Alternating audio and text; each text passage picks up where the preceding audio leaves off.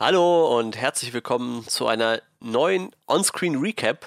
Ja, äh, wir hatten letzte Woche schon eine Recap, diese Woche gibt es noch eine. Letzte Woche haben äh, Johannes und Patrick über, mir ist es gerade entfallen. Bojack Horseman. Nachher über Bojack Horseman gesprochen und äh, weil das letzte Woche so gut geklappt hat, äh, habe ich mich diese Woche mal eingeklinkt. Denn äh, wir haben tatsächlich schon wieder äh, Patrick als Gast. Hallo, hallo, hallo. Patrick. Und äh, ja, Johannes habt ihr gerade schon gehört, der ist natürlich auch mit dabei. Ja, ähm, schön wieder da zu sein. Aber vor allem auch schön, dass wir endlich über dieses Thema re heute reden. Ja, das stimmt. Ähm, ja, wir hatten da noch eine äh, Serie offen. Die ist jetzt auch schon ein paar Tage draußen. Ich weiß gar nicht, wann kam die bei uns? Im November oh, oder Dezember oder so? Gute Frage, ja. Könnte sein, ne?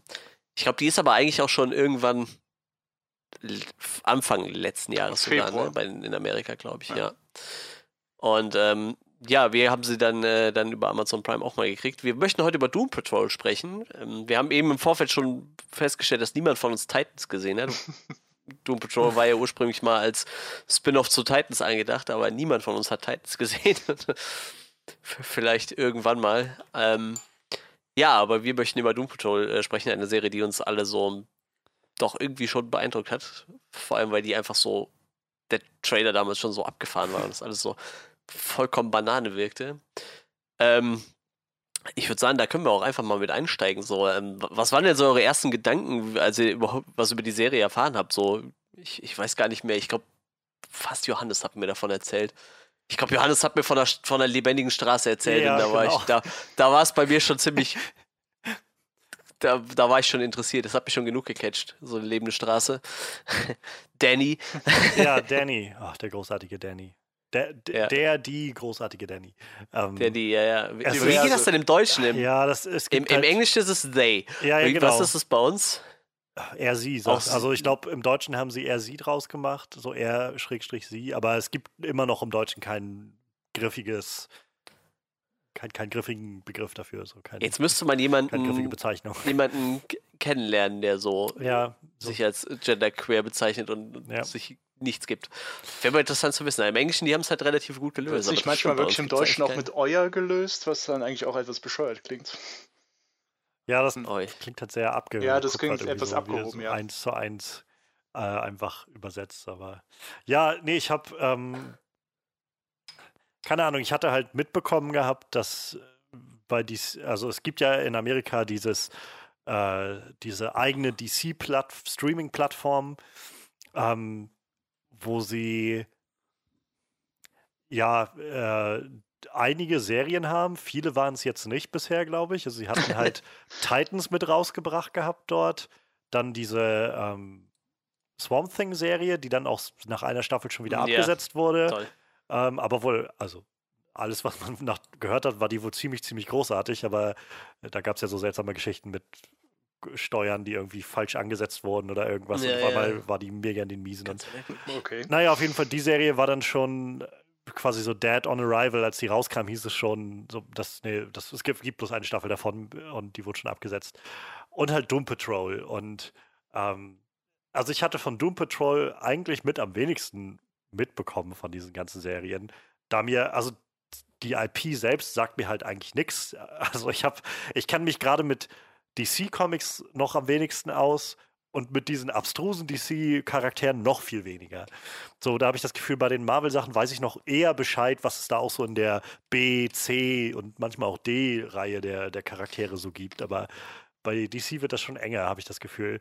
Und ich weiß nicht, dadurch, dass ich den, den äh, Trailer zu Titans schon nicht sehr, nicht sehr toll fand, habe ich mich irgendwie so da rausgeklingt aus der ganzen Sache und so das Gefühl gehabt, naja gut, diese, ich glaube, diese DC Universe Sachen, äh, diese Streaming Sachen, die sie da machen, sind, glaube ich, einfach nicht so meins. Dazu kann ich sowieso nicht drauf zugreifen und was soll's.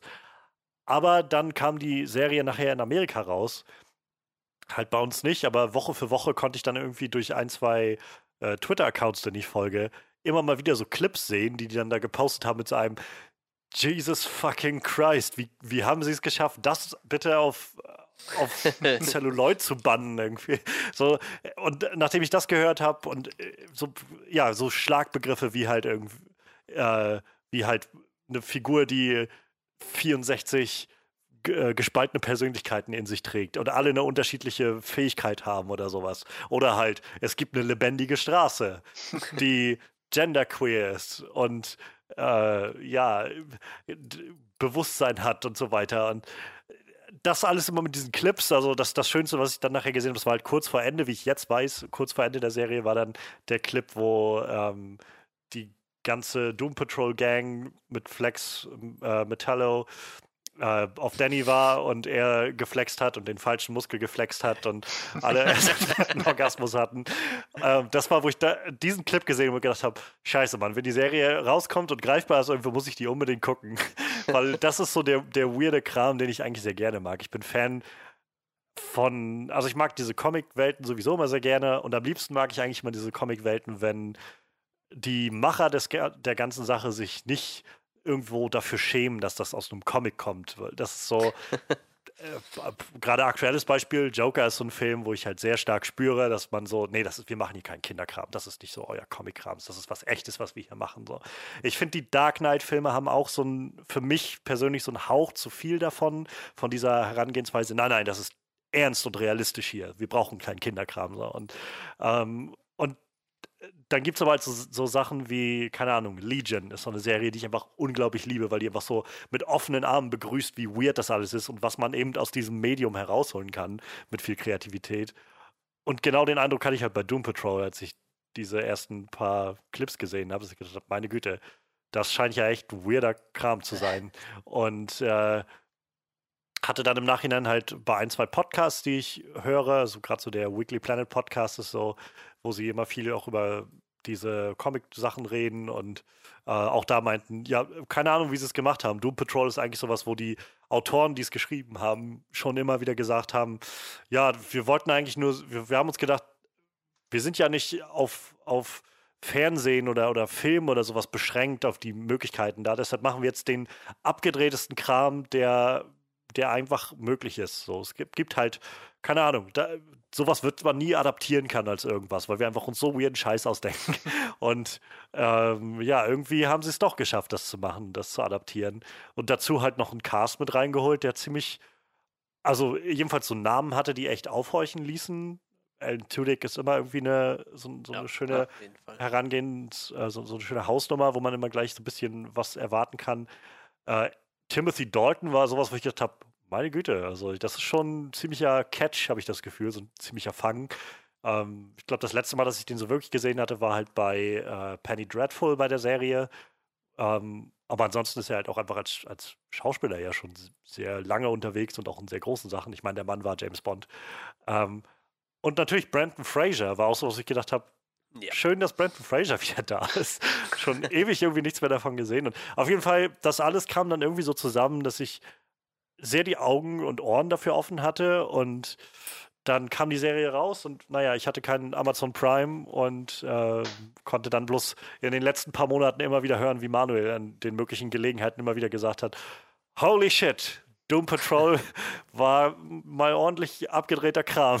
Und äh, ich habe dann immer nur gesagt, irgendwann, wenn ich dazu komme, gucke ich es mir an. Und ja, jetzt habe ich im Moment gerade Amazon Prime Zugang und äh, habe gedacht, das musste so eine der ersten Sachen sein, die ich nachholen wollte. Und ich, ich wurde nicht enttäuscht. Also das war so weird. Noch viel, viel weirder tatsächlich, als ich erwartet habe. Ich hatte mich schon darauf eingestellt, dass das ziemlich abgedrehter Kram wird und so. Und es, von Folge zu Folge hatte ich das Gefühl, kam immer nur noch ein seltsameres und abstruseres Element hinein. Und ich bin so erstaunt, dass das trotzdem funktioniert und die Story trotzdem mitnehmend ist. Es bleibt witzig. Gleichzeitig ist das, diese Serie ist halt so, so ein Paradoxon, finde ich, weil es auf der einen Seite die abgedrehtesten Sachen macht, die du in einem Comic finden kannst. Und auf der anderen Seite eigentlich wie, fast schon wie so eine Dekonstruktion von Comics selbst ist, weil es vorbei dir Charaktere liefert, die so viel vielschichtiger und dreidimensionaler ja. sind, obwohl die so abstrus sind, ob es ein Gehirn in einem Roboterkörper ist oder sowas. Und äh, keine Ahnung, und trotzdem hast du halt das Gefühl, diese Figuren viel besser zu verstehen. Die sind viel mehr als einfach nur eine Rolle, die die ausfüllen, sondern halt wirklich Figuren, die du greifen kannst und die tragische Hintergründe und, und Geschichten mit sich tragen. Und also ich war sehr, sehr beeindruckt davon und bin es auch immer noch. Also ich, äh, wow. Ich, ich habe selten so viel gelacht. Ich wurde auch in einigen Momenten echt ziemlich so von hinten überrascht mit einem ziemlich emotionalen Moment und ähm, Wahnsinn. Also ich bin, äh, ja, ich glaube, was das ist, dürfte so ziemlich die beste DC-Sache sein, die ich gesehen habe, glaube ich. Ja. ja, ja, das ist. Ich muss sagen, ich, ja gut, äh, Serien sowieso, glaube ich. Ich habe zwar auch nicht so viele DC-Serien gesehen, aber das ist schon. Ich habe auch echt Bock, mir den Comic durchzulesen, muss ich sagen. So, ich echt Bock mal einzusteigen, aber das ist bei Comics immer so schwierig, irgendwo mittendrin einzusteigen, glaube ich. Ja. Ich muss sagen, ich kannte tatsächlich auch die Hauptdarstellerin, also die Darstellerin von der Jane noch die, die äh, Diane Guerrero. Ich habe vorher Orange is the New Black auf Netflix geguckt, da spielt die auch mit. Eine ja. etwas kleinere Rolle tatsächlich. Die hatte ich noch auf dem Zettel gehabt. Aber ich habe mich auch echt am meisten über Brandon Fraser gefreut. So, den habe ich echt auch so super lang nicht gesehen. Ich mag den eigentlich total gerne. So. Ich gucke immer noch gerne die Scrubs-Folgen, wo er mitgespielt hat, die auch ja. einfach nur super traurig waren oh, zum Ende hin. Oh. Aber äh, großartig so. Ja, ich weiß nicht. Also, ich glaube, in dem Moment, wo du mir von dieser Straße erzählt hast, war ich echt total gehuckt so. ja, das, das, das, ist, ist halt das, was ich meine. So, das, da sind ganz offensichtlich Leute zu, zugange gewesen, die gesagt haben, wir können hier einfach alles machen. Also im ja. wahrsten Sinne des Wortes ist es halt ein unbeschriebenes Blatt gewesen. Und wir können ja. einfach alles da eintragen, was wir wollen. Und warum machen wir das nicht einfach mal? das, es ging halt voll auf, ne? Die Kritiker haben die Serie geliebt, die Fans haben die Serie geliebt. Ich bin jetzt schon gespannt auf die zweite Staffel, die wir irgendwann dieses Jahr kriegen. Ich hoffe, die kommt dieses Jahr noch bei uns raus. So. Ich hoffe, die lassen sich dann nicht allzu lange Zeit ja. mit. Ich habe da richtig Bock drauf. So. Richtig Spaß macht. Patrick, wie sah es bei dir aus? ähm, so gesehen, äh, hm, das ist eine gute Frage. Wie bin ich an diese Serie gekommen? Ich will jetzt, ich will jetzt nicht einfach auf die blöde Sache sagen, hey, ich hatte letzten Dezember einen Monat Prime kostenlos. Hey, Doom Patrol hört sich gut an, beziehungsweise habe ich schon viel Gutes von gehört. Aber blöderweise war es wirklich direkt so. Ähm, ich muss auch halt sagen, Brandon Fraser seit Jahren nicht mehr gesehen. Im Nachhinein mal geguckt, warum er teilweise so lange ja, sage ich mal, außer Gefecht gesetzt war. Extreme private Probleme, auch äh, wenn ich es richtig verstanden habe, eine lange Abhängigkeit von Schmerzmitteln durch Stunts, die er sich beim dritten ja. Mumie-Film zugezogen hat. Mit Überhaupt die ganzen Mumie-Filme haben ihn, glaube ich, ganz schön in die Mangel genommen. Ja, also. ja, und dann, äh, wo die ganz schweren Unfälle anscheinend auch wirklich dann beim dritten.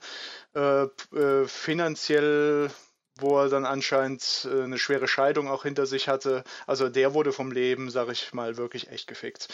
Ähm, aber wie schon gesagt. Das du jetzt rauspiepsen, toll. ah, okay, okay, okay, ich fluche nicht mehr. Wie ich halt mal Moment, ich darf nicht fluchen. Äh, ich, ich bin weg, Leute, tschüss. Ähm, User disconnected from the channel. ähm, Timothy, Timothy Dalton natürlich auch immer einer der Schauspieler, die ich gerne sehe. Ähm,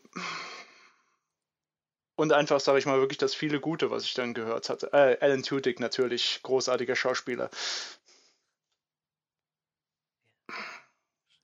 Und sonst, ja, hm, es war da, ich konnte es mir angucken, los geht's. Hast du denn auch äh, eine Binge-Session daraus gemacht oder hast du es dir aufgeteilt? Ähm, also ich habe halt hm. angefangen mit so dem, mit der Intention, ja, jetzt guckst du da mal rein und plötzlich war es irgendwie Abend und ich hatte schon fünf oder sechs Folgen durch oder so und dann am nächsten Tag so, naja gut, jetzt schaust du mal, dass du ein bisschen was guckst, aber dann auch noch was schaffst heute und dann war es irgendwie schon wieder abends und die Staffel war vorbei. Äh, ja, ich habe, sage ich mal, innerhalb von, ich meine, es sind drei Tage gewesen, dass äh, am ersten Abend dann die Pilotfolge gesehen, die auch Pilot heißt. Ähm, und ich dann gedacht habe, ach verdammte Scheiße, jetzt mu muss ich mir das morgen alles abends auch noch wieder angucken. Oh, nein, verschont mich einfach, Leute. Ähm, dann, also ungefähr in drei Tagen dann, also auch recht kurzfristig alles dann reingezogen. Ja, die kann man auf jeden Fall gut wegziehen. Ich glaube, wir haben auch äh, samstags eine Folge geguckt, abends noch so und dann morgens, sonntags morgens direkt dran gesetzt und durchgezogen bis abends. Ah, die Serie, die war schon echt catchy. Hat schon echt Bock gemacht. Was ich noch erwähnenswert finde, ähm, wo wir schon gerade von bei, bei so Cast und so weiter waren, ähm, Jeremy Carver hatte halt auch eine, eine, relativ zentrale Rolle in der Serie, als, also hinter den Kulissen, als, äh, ich glaube, Autor. Und der Name kam mir immer bekannt vor und dann habe ich nachgeguckt und gesehen, ja, der hat auch ewig lange an Supernatural mitgearbeit. Ähm, ja, und ähm, das fand ich dann, ja, fand ich irgendwie schön äh, zu sehen, dass es so diese, diese Cross, Connection irgendwie da gab, weil ich auch einfach lange, lange Supernatural geguckt habe und jetzt eigentlich auch nur noch warte, dass die letzte Staffel zu Ende geht und ich dann nochmal so alles nachholen kann, was ich noch nicht geguckt habe. Ja, Tatsache. Das seit 2007 bis 2015 hat er immer mal wieder in Supernatural gearbeitet. Krass.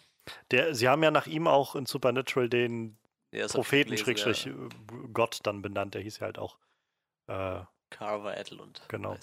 Ja. ja, das hätte ich jetzt nicht gewusst, aber krass. Ja, dann äh, können wir mal einsteigen. So, ich, äh, ich habe, wie gesagt, heute dann nochmal die erste Folge gesehen. Die startet ja dann auch mit, mit ähm, Alan Tudyks Charakter so ein bisschen. Der ein bisschen erzählt, wer er ist. Eigentlich ist er ja auch sowieso der Erzähler von dieser ganzen Serie, was ziemlich cool ist. Ich habe das erst zum Ende der ersten Episode gecheckt, dass er nicht einfach nur der Erzähler ist, sondern also dass er überhaupt diese Figur am Anfang sein soll und dass nee. es der Villain ist. Das ist irgendwie erst am Ende der Folge so bei mir wirklich angekommen. oh, okay, das ist so eine Serie sind wir also. ja. Was allein schon irgendwie ein super interessantes Konzept ist, den Villain irgendwie als so ein, weiß ich nicht, pandimensionales Wesen irgendwie zu etablieren, der, der, keine Ahnung, diesen Comic liest oder so und, und gerade beurteilt und dadurch leitet oder auch mal ändert, wenn ihm das nicht passt oder so. Ja. Ja, was war er vorher mal? Nazi, äh, irgendwas Nazimäßiges? Nee, er geht. Er, er war im, er geht, im, er, er, geht zu den Nazis. Genau, er so, war ne? Also, ähm, ja. von der Bruderschaft des Bösen im Endeffekt ja so eine C-Prominenz-Bösewicht oder sagen wir so etwas mehr als ein Handlanger, aber noch kein. Ja, stimmt, und wollte ja, genau. sich halt bewerben für die Bruderschaft in dem Sinne, aber hat es halt dann nie hingekriegt. Ja. Allein, dass es halt so eine Sache gibt wie die Bruderschaft des Bösen, so Brotherhood of Evil, finde ich halt schon. Da, das sagt schon so viel aus über diese Serie, dass man halt eben genau diesen, diesen Weg geht. So. Nein, klar, es gibt eine Bruderschaft des Bösen, so wie, keine Ahnung, aus einem Scooby-Doo-Film oder so. Und so wie man DC Comics kennt, ist es wahrscheinlich nur eine der verschiedenen äh, Verbrecherorganisationen. Wahrscheinlich gibt es noch drei andere, die Bruderschaft des Bösen heißen. Ja, hm. wahrscheinlich. ja, ich habe vorhin mich halt hingesetzt und die, äh, die Episoden einzeln nochmal, also die äh, Zusammenfassung mir durchgelesen, um meinem Gehirn nochmal auf die Sprünge zu helfen. Also bei mir ist es jetzt ungefähr vier Wochen, vier, fünf Wochen her, dass ich die Serie gesehen habe. Und ich hatte echt so Momente, wo ich gedacht habe, wenn du keine Ahnung hast, was das ist, was, was da passiert in dieser Serie und einfach diese Zusammenfassung liest, du glaubst, der, der Autor dieser, dieser Zusammenfassung muss einen Schlaganfall gehabt haben. Oder so. Das ist so, so willkürlich auf einmal und dann, keine Ahnung, wer, und dann kommt es irgendwie zu einem, äh, kommt es dazu, dass, dass Cliff und Jane sich äh, schwer emotional verletzen. Äh, Jane wird daraufhin katatonisch und Cliff, äh, Cliff, äh, es stellt sich raus, dass Cliff äh, nicht selbst gehandelt hat, sondern von einer Ratte gesteuert wurde, die, die auf ihn angesetzt wurde von Mr. Nobody, die Admiral Whiskers hieß oder sowas. So, what? Okay. Ja, und dann gibt es noch diese Kakerlake, die ein Prophet ist. Und, äh, Ezekiel, Ezekiel, ja. ja. das ist großartig. Sehr, sehr großartig. Ja, ich glaube, wenn wir die ganze Zeit, wir könnten jetzt einfach so Sachen in den Raum werfen und die Leute würden denken, wir wären halt auch alle total wahnsinnig. So, wir würden ja. aus, aber das ist halt so crazy, wenn du das siehst, das kannst du dir halt auch nicht einfach mal aus den Fingern saugen. Ne? Das ist halt schon krass. Ich weiß gar nicht, wer. Doom Patrol hat da doch auch irgendwer. Ah, nee, nachher hatte das irgendwer übernommen, den ich kannte. Wer hat denn das nachher übernommen? Äh, irgendein bekannter Comic-Autor hat es auf jeden Fall nachher übernommen in den letzten Jahren. Egal, ich weiß es gerade nicht mehr. Ähm, ich glaube, da, dadurch ist es dann auch erst bekannt geworden, als jemand anders das. Ah, Grant Morrison war es, genau. Grant Morrison hat es nachher hm. übernommen. Ja. Der hat es, glaube ich, dann so ähm, bekannt gemacht und auch diese ja. ganze wirre, äh, wirre Ebene da reingebracht. Ja, das war auch irgendwie. die richtige Spielwiese für ihn. Ja, ja, definitiv. also, ähm, ja, Grant Morrison kann, kann sehr abgefahrenen Scheiß machen, auf jeden Fall. Ähm, ja, auf jeden Fall kriegen wir halt erstmal so ein bisschen mitgeteilt, wie ähm, aus Eric Borden Mr. Nobody wird. Ja, wie gesagt, ein äh, keine Ahnung was Wesen, was einfach überall und nirgendwo ist äh, und aussieht wie Alan Tudyk, dem man einfach Stück aus dem, aus dem Körper geschnitten hat. Die, die Effekte waren halt schon so ein bisschen billig an der Stelle, ja, aber es, ja. hat halt sich so gut gefügt irgendwie. Ja, es hat gepasst. Ja, ja. In, in so das, den Flair der ganzen Serie, dass da halt dieses fast schon so PlayStation 2-mäßige Alan Tudyk-Wesen irgendwie ab und an reinschwebt. Ja, vor allem, ich habe echt das Gefühl, sie haben ihn einfach wirklich so ein paar Stellen von seinem Körper grün angemalt oder so, weil irgendwie mhm. wirkt das halt so, ne, als hätten sie ihn einfach hinten in diese, die, da gibt es ja die Szene, wo er im Bus steht und sich mit, mit dem Chief unterhält, so. Und das, wirklich, jetzt hättest du dann wahrscheinlich Alan Tudyk einfach dahingestellt, so mit einem Stück grün im Gesicht, ja, so, ja, genau. so angemalt. mit Facepaint. das war's dann so. Also richtig schräg. Dieser ganze Bösewicht-Charakter ist halt total schräg irgendwie. Ja, aber er hätte auch in der ja. Serie sagen können, das sieht so billig aus, weil ich das so haben will. Hört auf, ja, hört auf zu meckern. Geht von den Keyboards weg. Hört auf damit. Theoretisch genau das. das ja. Ja, ich hatte so ein bisschen das Gefühl, er ist so, also auch über den Verlauf der Staffel, er ist so ein bisschen wie, wie wenn man Dr. Manhattan nimmt und der einfach aus dem Looney Tunes-Universum kommen würde und böse wäre. So, so, so halt irgendwie allgegenwärtig, beziehungsweise so allmächtig und einfach irgendwie sehr gehässig und gemein und sehr auf irgendwie Rache bedacht oder also es ist sehr, ja, sehr eigen auf jeden Fall. Aber auch irgendwie immer sehr witzig. Ja.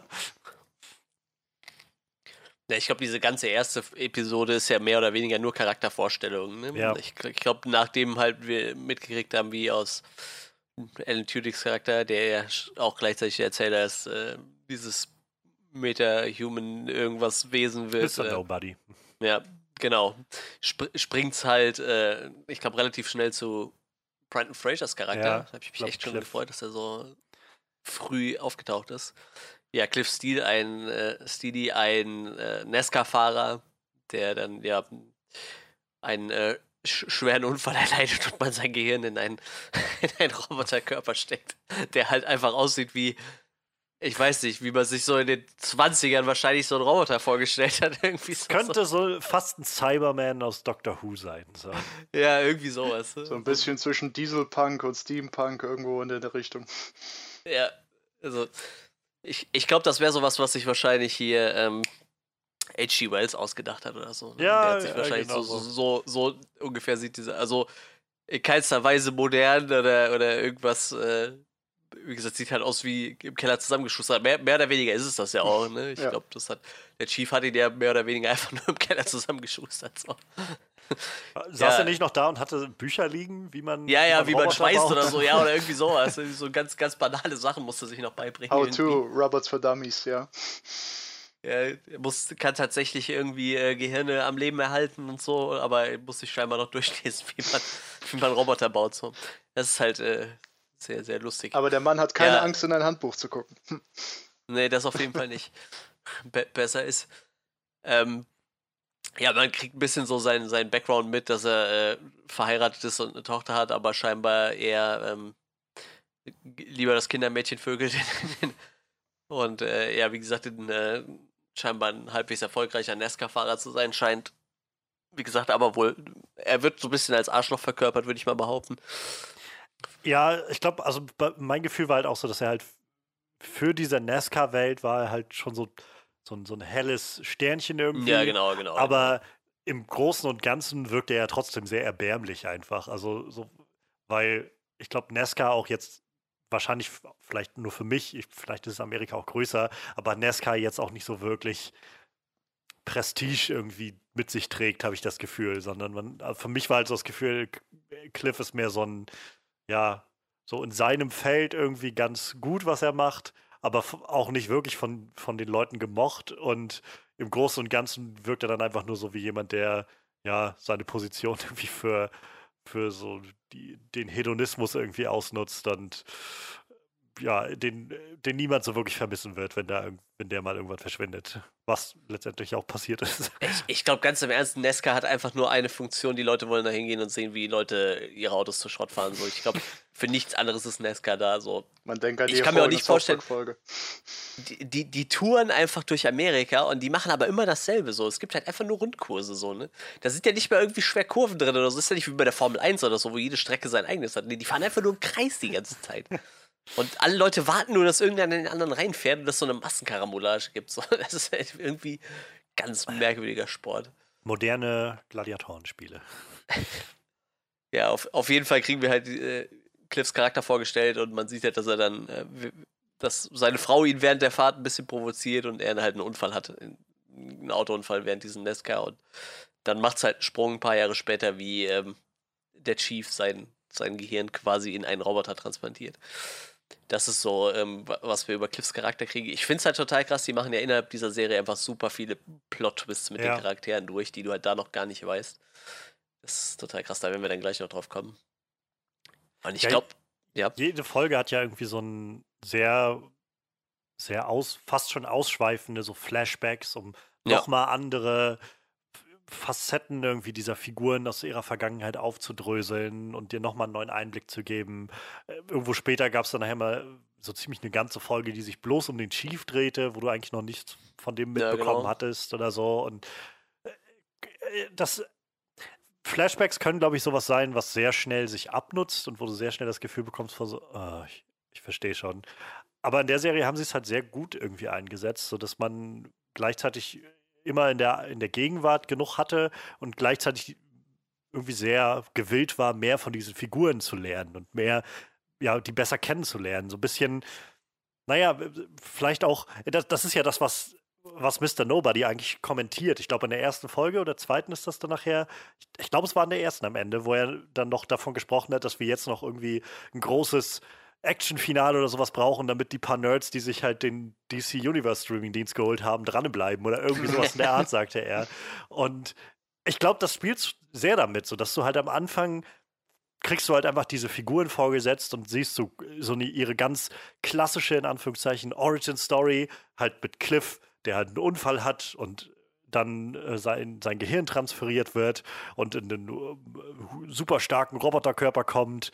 Ähm, mit dem, äh, ich habe jetzt seinen Namen vergessen, der, der Pilot, äh, der mit diesem außerirdischen Wesen in, in, in Kontakt kommt. Larry, genau war das. Larry, ja. Und äh, dann auf einmal halt sehr hyperkrasse Kräfte hat und so weiter. Und du, du wirst halt so ein bisschen darauf naja, auch durch unsere Sehgewohnheiten heutzutage so darauf getrimmt, dass du erstmal auf diese Fähigkeiten guckst und was das für Wesen sind und was die so können und was die ausmacht. Und im Nachhinein fällt dir halt aber, oder kommt die Serie dann aber und sagt dir, nee, pass mal auf, du, das sind nicht einfach nur irgendwelche Leute, die krasse Fähigkeiten haben und so eine x-beliebige Origin-Story haben.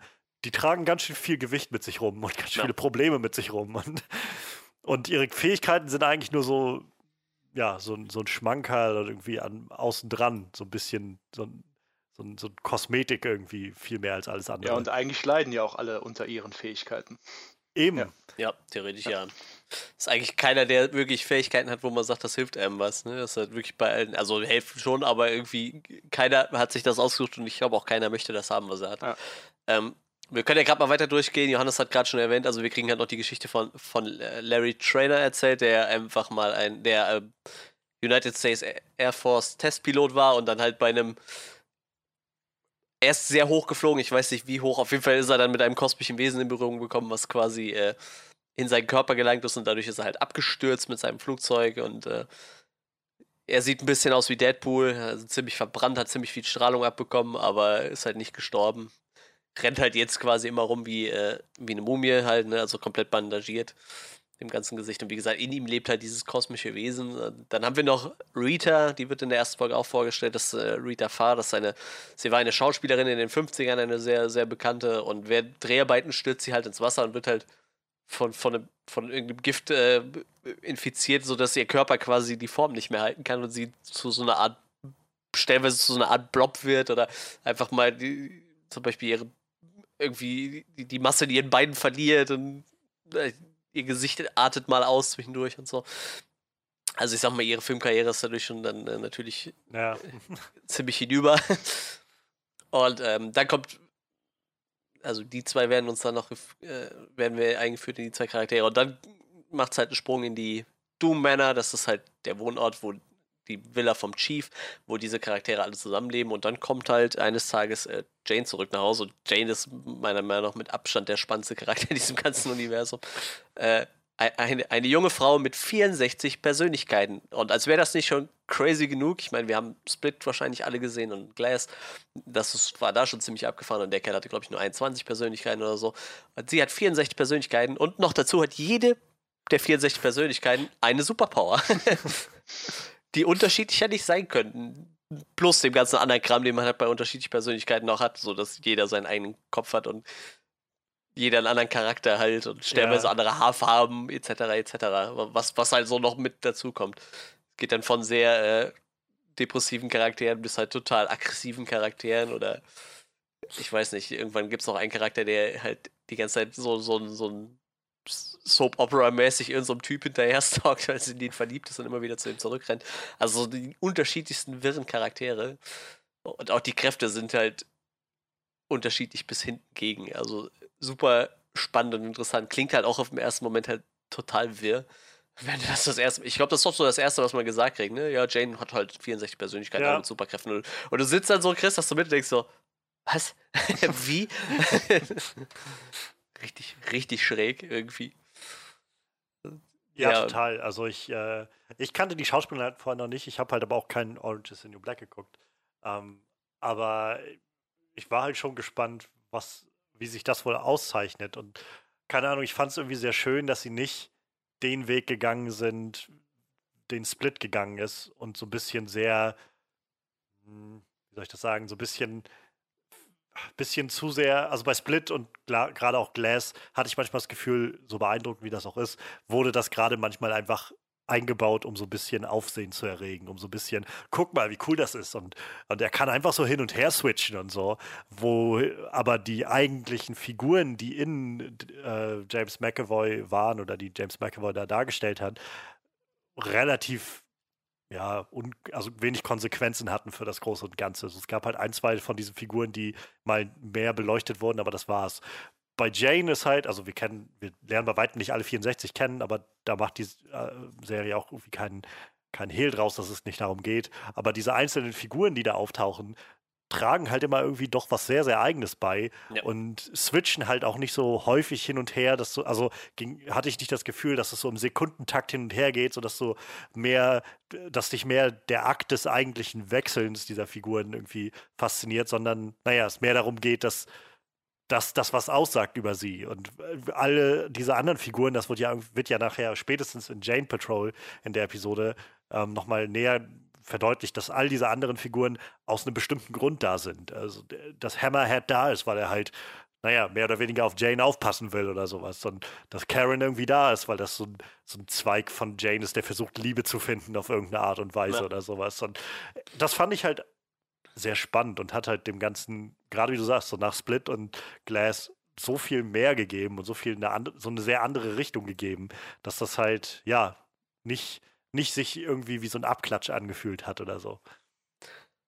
Ja, ich, ganz im Ernst, ich würde halt immer noch total gerne mit einem, jemandem, der sich damit auskennt, mal über dieses Phänomen reden, so. Vielleicht auch auf Filme bezogen, weil ich das einfach total spannend finde, weil es ja wirklich so, so total abgefahrene Sachen gibt wo sich bei Leuten verschiedene Persönlichkeitsebenen als eigene Charaktere manifestieren. So, ich finde das total spannend irgendwie.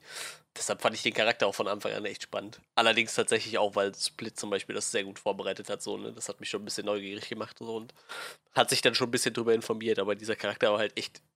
Also Jane ist halt echt ein super spannender Charakter und wir, wir kennen ja jetzt gefühlt immer noch nur vielleicht nach dieser ganzen Staffel. Ich weiß nicht, wie viele Charaktere kennen wir jetzt? Zehn, elf, zwölf vielleicht? Mm. Wer weiß, was da noch alles kommt, so, ne? Also bei 64 ist noch eine Menge Luft nach oben, sage ich mal, ne? Und die richtig gefährlichen haben wir im Endeffekt noch gar nicht kennengelernt. Ja. ja. Da ist halt auf jeden Fall noch massig Luft nach oben. Also ich hatte schon das Gefühl, als wir Karen erreicht haben in der einen Episode, wo sie halt einfach so abgefuckt, also naja, nachdem sie ihre Therapiesitzung hatten und sie halt völlig durchgedreht so Karen an die äh, an, ans Steuer kam, das war schon, wo ich das gedacht habe, okay, jetzt haben wir gerade so ein, so, ein, so ein neues Hoch- bzw. Tief erreicht. Irgendwie, das ist schon nochmal eine ganz andere Richtung von gefährlich gerade, was Karen hier anrichtet. Und es gab dann nachher diesen Moment, wo sie, äh, wo sie in die Ant-Farm eingebrochen sind und Karen noch mal kurzzeitig rauskam und ich dachte, oh nein, jetzt noch mal Karen, hier läuft doch gleich wieder alles aus dem Ruder. Und dann kam der Wechsel dann aber auch wieder recht schnell zurück. Aber das war, wo ich dachte, meine Güte. Also Karen hat echt schnell einen Eindruck bei mir hinterlassen, als so ein Oh oh, no, no, no, no. Nicht gut. Okay.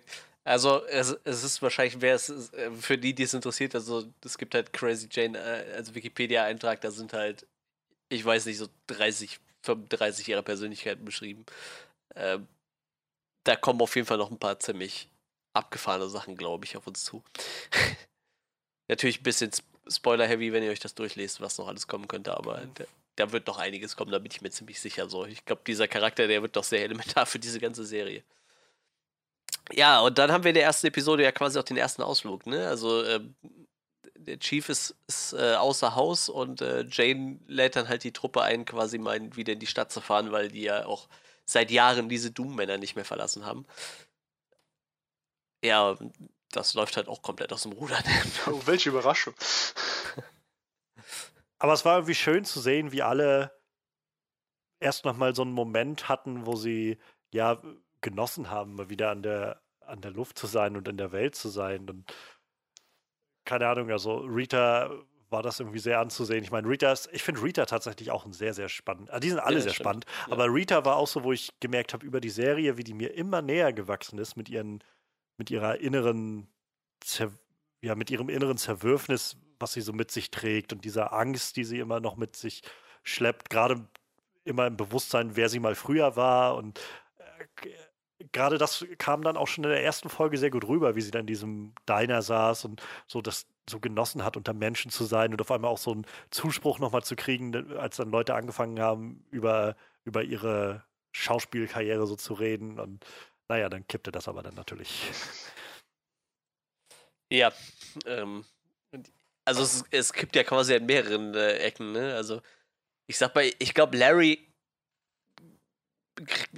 haut halt einfach irgendwann ab, weil sein innerer, äh, sein innerer Mitbewohner ein bisschen durchdrehen möchte. Da war, war das nicht das, wo er ständig abhauen wollte und jedes Mal, wenn er irgendwie den Bus einsteigen wollte, hat ihn das Wesen yeah, yeah, verlassen yeah, und genau. ist wieder umgefallen. Das ist mir zu blöd. Flum. Oh, so, dann dieses, okay, neues Ticket, ich möchte gerne dahin. So, das war's. Ich, glaube, Cliff und Jane geraten ein bisschen aneinander über das Thema, dass äh, Cliffs Tochter noch lebt, glaube ich, ne? Ja.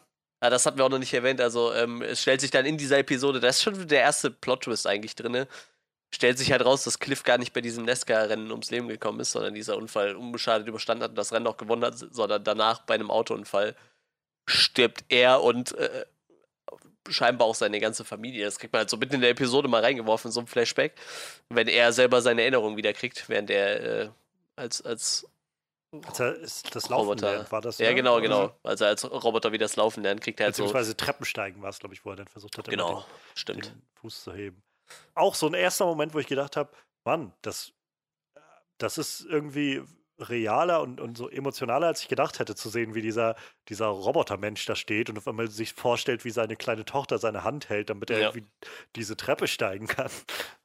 Ja, das ist schon krass. Auf jeden Fall kriegt er da in äh, Rückblenden halt vermittelt, dass. Oder er, er kriegt halt immer mehr Erinnerungen zurück und merkt dann, dass halt seine Tochter und seine Frau bei dem Autounfall gestorben sind, den er vermutlich verursacht hat oder nicht unbedingt verursacht hat, aber sie sind halt in den LKW reingefahren, der da quer auf der Straße stand. Ähm, ja, und äh, Jane äh, weist ihn dann darauf hin, dass äh, seine Tochter eigentlich gar nicht tot ist und wenn er mal das Internet benutzt hätte, würde das halt auch feststellen, dass äh, man das einfach googeln kann, dass seine Tochter noch lebt. Ähm, das eskaliert dann zwischen den zwei ein bisschen und äh, Rita kriegt halt mit, dass es scheinbar Pornos von hier gibt oder so, von denen sie nichts wusste und dann äh, ent, entgleist es ihr langsam. Rita hat halt das Problem, dass sie unter großen Stresssituationen halt immer noch in diesen glibberartigen, äh, ich kann mein, meine Form nicht halten, Modus fällt und ja, sie wird dann halt so, so einer Art Riesenblob und äh, richtet dann halt außerhalb von dem Diner ziemliches Chaos an. Ja, und so äh, geht halt diese kleine, nette Ausflug dann ziemlich in die Brüche. Ich glaube, Larry bricht nachher irgendwann einfach zusammen, weil sein Wesen abhaut. So. Der liegt halt nachher einfach nur so tot auf der Straße rum. Ähm, ja, Cliff muss halt, äh, muss Rita halt aufhalten, weil sie halt über die Straße rollt und ja, äh, irgendwie sammeln sie den anderen wieder ein und, und äh, wollen dann wieder zurück zur Doom-Männer, aber im Endeffekt haben sie da schon ziemlich großen Schaden angerichtet. Ich glaube, am Ende sieht man dann auch nochmal, wie, wie der Chief zurückkommt, ne? Und das dann der so, Chief, genau, ja. kommt dann zurück und Mr. Nobody taucht ja dann nochmal auf. Ja, genau. Und redet ähm, mit ihm, ja. Öffnet dann diese, dieses Loch, Ach, ja, genau, Lichts, diesen Vortex in der Mitte, inmitten der Stadt. Ja. Wie gesagt, ich glaube, es, ist, es endet mit so einem irgendwie. Und jetzt kommt das, das der erste große Action-Höhepunkt, den wir brauchen in dieser Serie, damit die paar Leute noch zugucken und wieder einschalten. Und so. Ich muss sagen, an dem Punkt war ich schon so gecatcht, dass ich auf jeden Fall weiter gucken wollte. Da, da war mir echt egal, was am Ende passiert. So. Ja.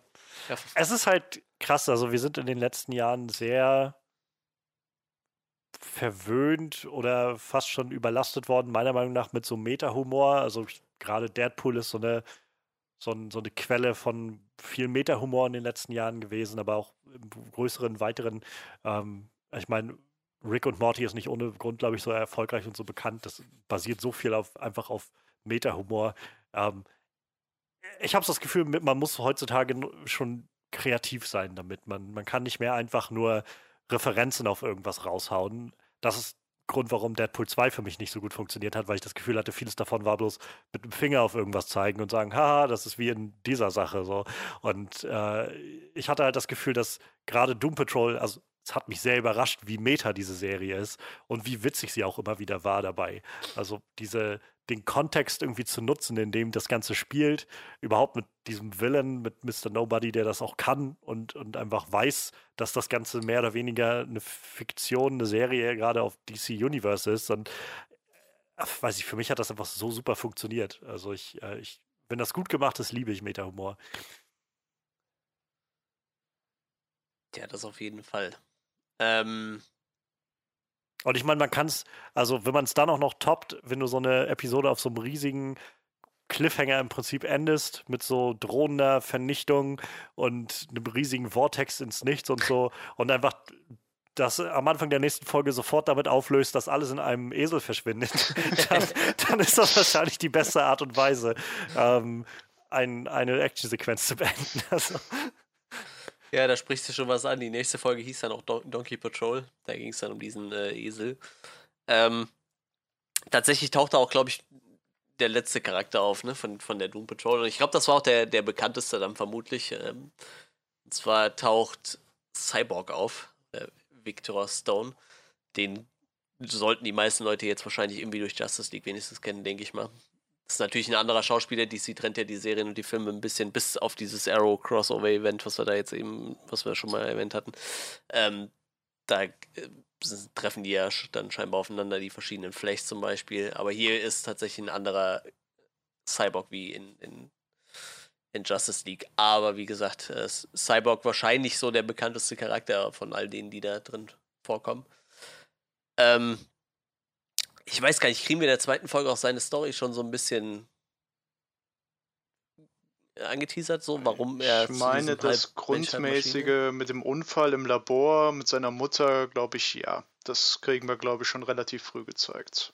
Es wird halt so ein bisschen auch schon dieses, naja, was diese, dieser Samen gepflanzt für das spätere Zerwürfnis von ihm und seinem Vater, ja. wo es halt dann am Ende der Episode darauf hinaufläuft, dass sein oh, Entschuldigung, dass sein Vater immer zu ihm sagt, ähm, er soll nach Hause kommen und er halt sagt, nein, ich bleib jetzt hier und ich helfe denen und so weiter.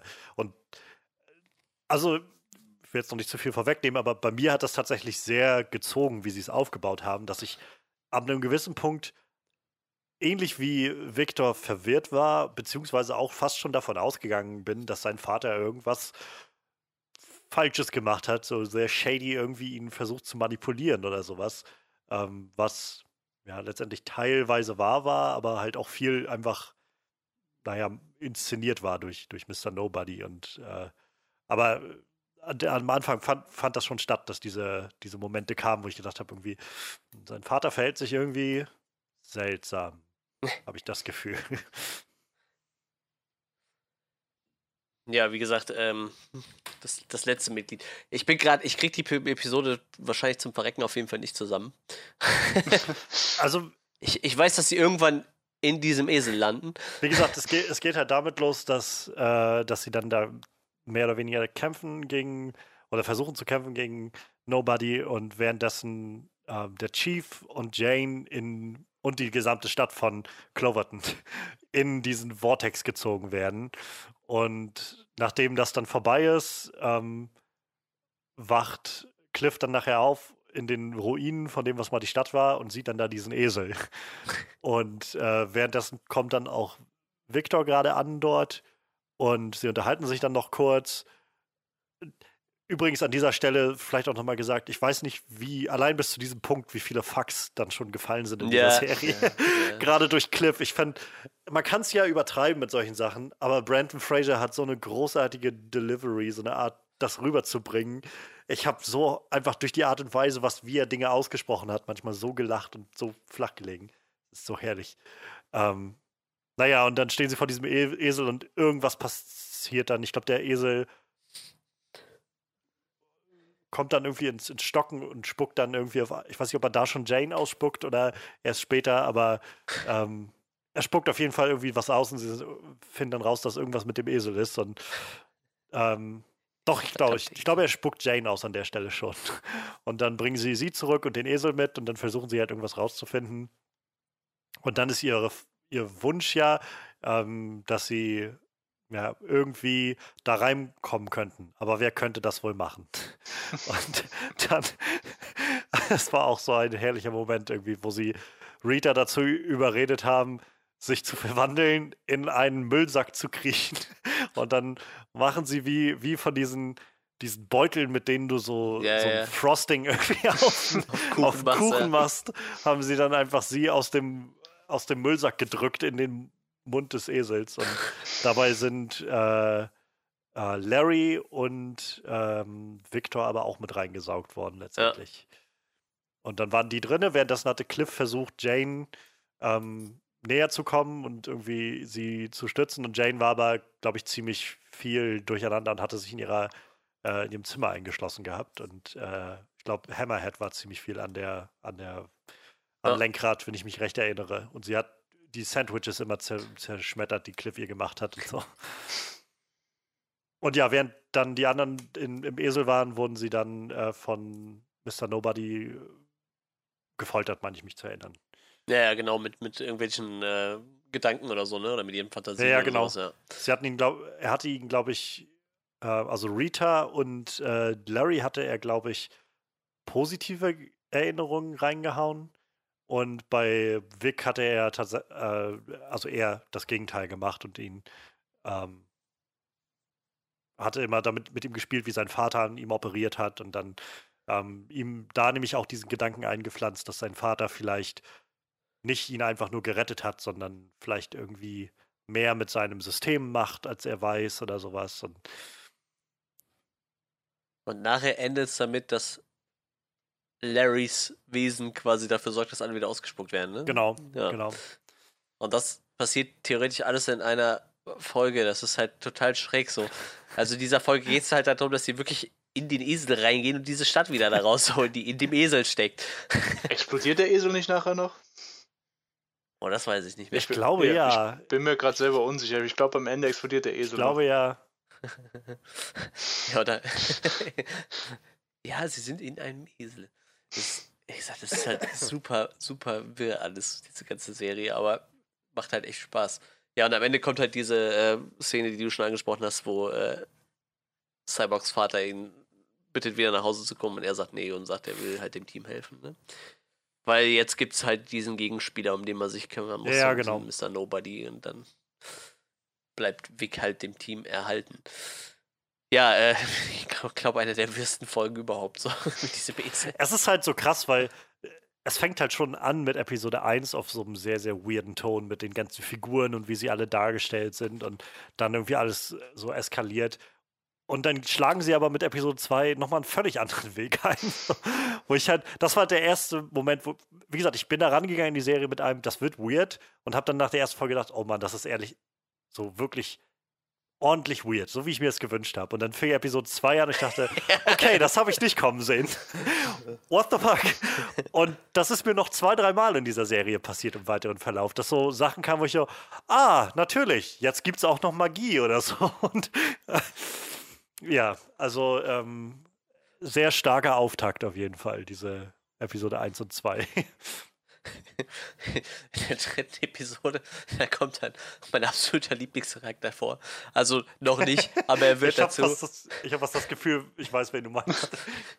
Nachher wird er, wird er unter dem Namen bekannt sein, Animal Vegetable ja. Mineral Man. Und wer sich jetzt fragt, was ist ein Animal Vegetable Mineral Man?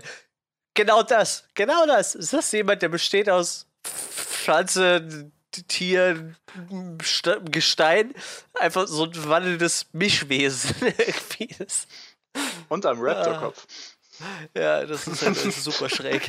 Auch so, das ist einer der der schönsten äh, Running Gags gewesen, muss ich sagen. Also immer mal wieder so diese Einblendung zu haben im, im Fernsehen, was da gerade mit dem passiert. Ja, wie, ja. er dann, wie er versucht, irgendwie so einen Laden auszurauben und das nicht funktioniert, weil sein Raptor-Kopf ihn angreift oder so. ähm, ich weiß gar nicht mehr, wie die da landen. Äh, Victor ist auf jeden Fall unterwegs dahin, ne? Zu diesem mehr oder weniger Na Nazi-Labor, ne? Zu Sie finden, glaube ich, oder beziehungsweise gehen halt äh, Mr. Nobodys Geschichte nach und äh, landen dann halt bei äh, dem Nazi-Wissenschaftler in Paraguay. Also, sag ich mal, nach, bei ihren Recherchen. Und da gehen ja. sie dann halt hin, um überhaupt mal herauszufinden, wie wurde er überhaupt gemacht. Genau, und dann machen sie diesen Roadtrip. Ähm, zu wo dann. Von Fuchs heißt der Typ. Genau. Und während des Roadtrips ähm, gibt es dann diesen Moment, wo Larry fährt und alle pennen und er anfängt, sich mit seinem Negativpartner zu streiten und der einfach aus seinem Körper rausfliegt und dann das Auto irgendwie so einen großen Schaden dabei nimmt. Mhm. Und dann relativ kurzfristig äh, eine Persönlichkeit von Jane frage mich jetzt nicht mehr, welcher das war, die auf jeden Fall Leute teleportieren konnte. Ähm, so nach dem Motto, so einfach ging das. Ja, ja, so einfach war ja. das, ja. Cliff und äh, sich und ich weiß gar nicht, wen sie noch mitgenommen hatte. Rita, war die auch da? Ich glaube, Rita und Vic waren, glaube ich, beim Auto geblieben, meine ich mich zu erinnern. Die waren auf jeden Fall nicht mit im Labor. Ja, aber Larry war, glaube ich, auch da, meine ich. Im, Im Labor mit den mit dem Nazis. Aber ja, da, dadurch landet dann eine Hälfte des Teams bei den, also in Paraguay und geht dann in diese Nazi, diese, diese Nazi-Firma, ja, die, die äh, halt anbietet, äh, körperliche, also Meta-Menschen aus einem zu machen, wenn man dafür gut bezahlt. Ja. Dann stellen sie irgendwann Mr. von Fuchs her, also und, und äh, finden dann raus, dass Mr. Nobody dort kreiert wurde und dass der Chief auch da war, um das zu verhindern oder wie auch immer davon mitbekommen hatte. Und ähm, dann gibt es eine ziemlich abgedrehte ähm, ja, Nazi-Schlachtplatte. ich äh, mag den Schauspieler übrigens sehr gerne, diesen von Fuchs spielt. Den, der das ist ja vom, von Tod auch, ne? Genau, genau, genau. Genau, der hat bei Supernatural den Tod gespielt, ja. Den fand ich, den fand ich bei Supernatural schon ziemlich cool. Sehr, sehr lustiger Schauspieler. Mag ich ganz gerne. Ja, stimmt, da wurden die Nazis alle ziemlich fies abgeschlachtet. Oh, warte, war das nicht da, wo der den einen auseinanderreißt und den anderen ja. mit den Beinen verprügelt oder so? Ja. wo er in den Blutrauschmodus reingeht und nachher ja. selber denkt, scheiße, was habe ich hier angestellt? Ja. Reißt einen Nazi in der Mitte durch und verprügelt mit den Beinen den nächsten. So, das ist halt so super schräg alles. Äh, ja, das, das war schon echt ziemlich übel. Aber auch da, ich finde es halt wieder, also wie, wie so abgedreht die Serie ist, sie ist auch irgendwie erwachsen genug, das dann nicht so stehen zu lassen, sondern das nochmal aufzugreifen im Nachhinein. Also das war ja dann tatsächlich über viele Folgen nochmal so eine so, ja, ein, so ein Knackpunkt zwischen ihm und Jane, weil sie einfach gesagt hat, Alter, ich habe gesehen, was du da gemacht hast. das ist nicht normal. So. Vor allem, das sagt sie. ja. Ja, das ist die, die, Folgen werden einfach immer schräger, ne? Du denkst so, was, was toppt noch ein Esel, der eine ganze Stadt verschluckt hat?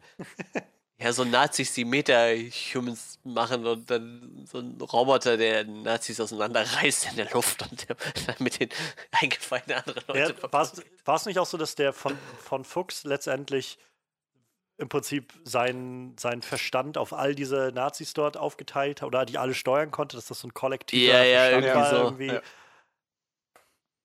Und ich, ihn dann auch nochmal ordentlich aufgedreht hatte, meine ich. Also ein, zwei Persönlichkeiten kamen da, glaube ich, auch nochmal raus, mit denen sie zugeschlagen hat.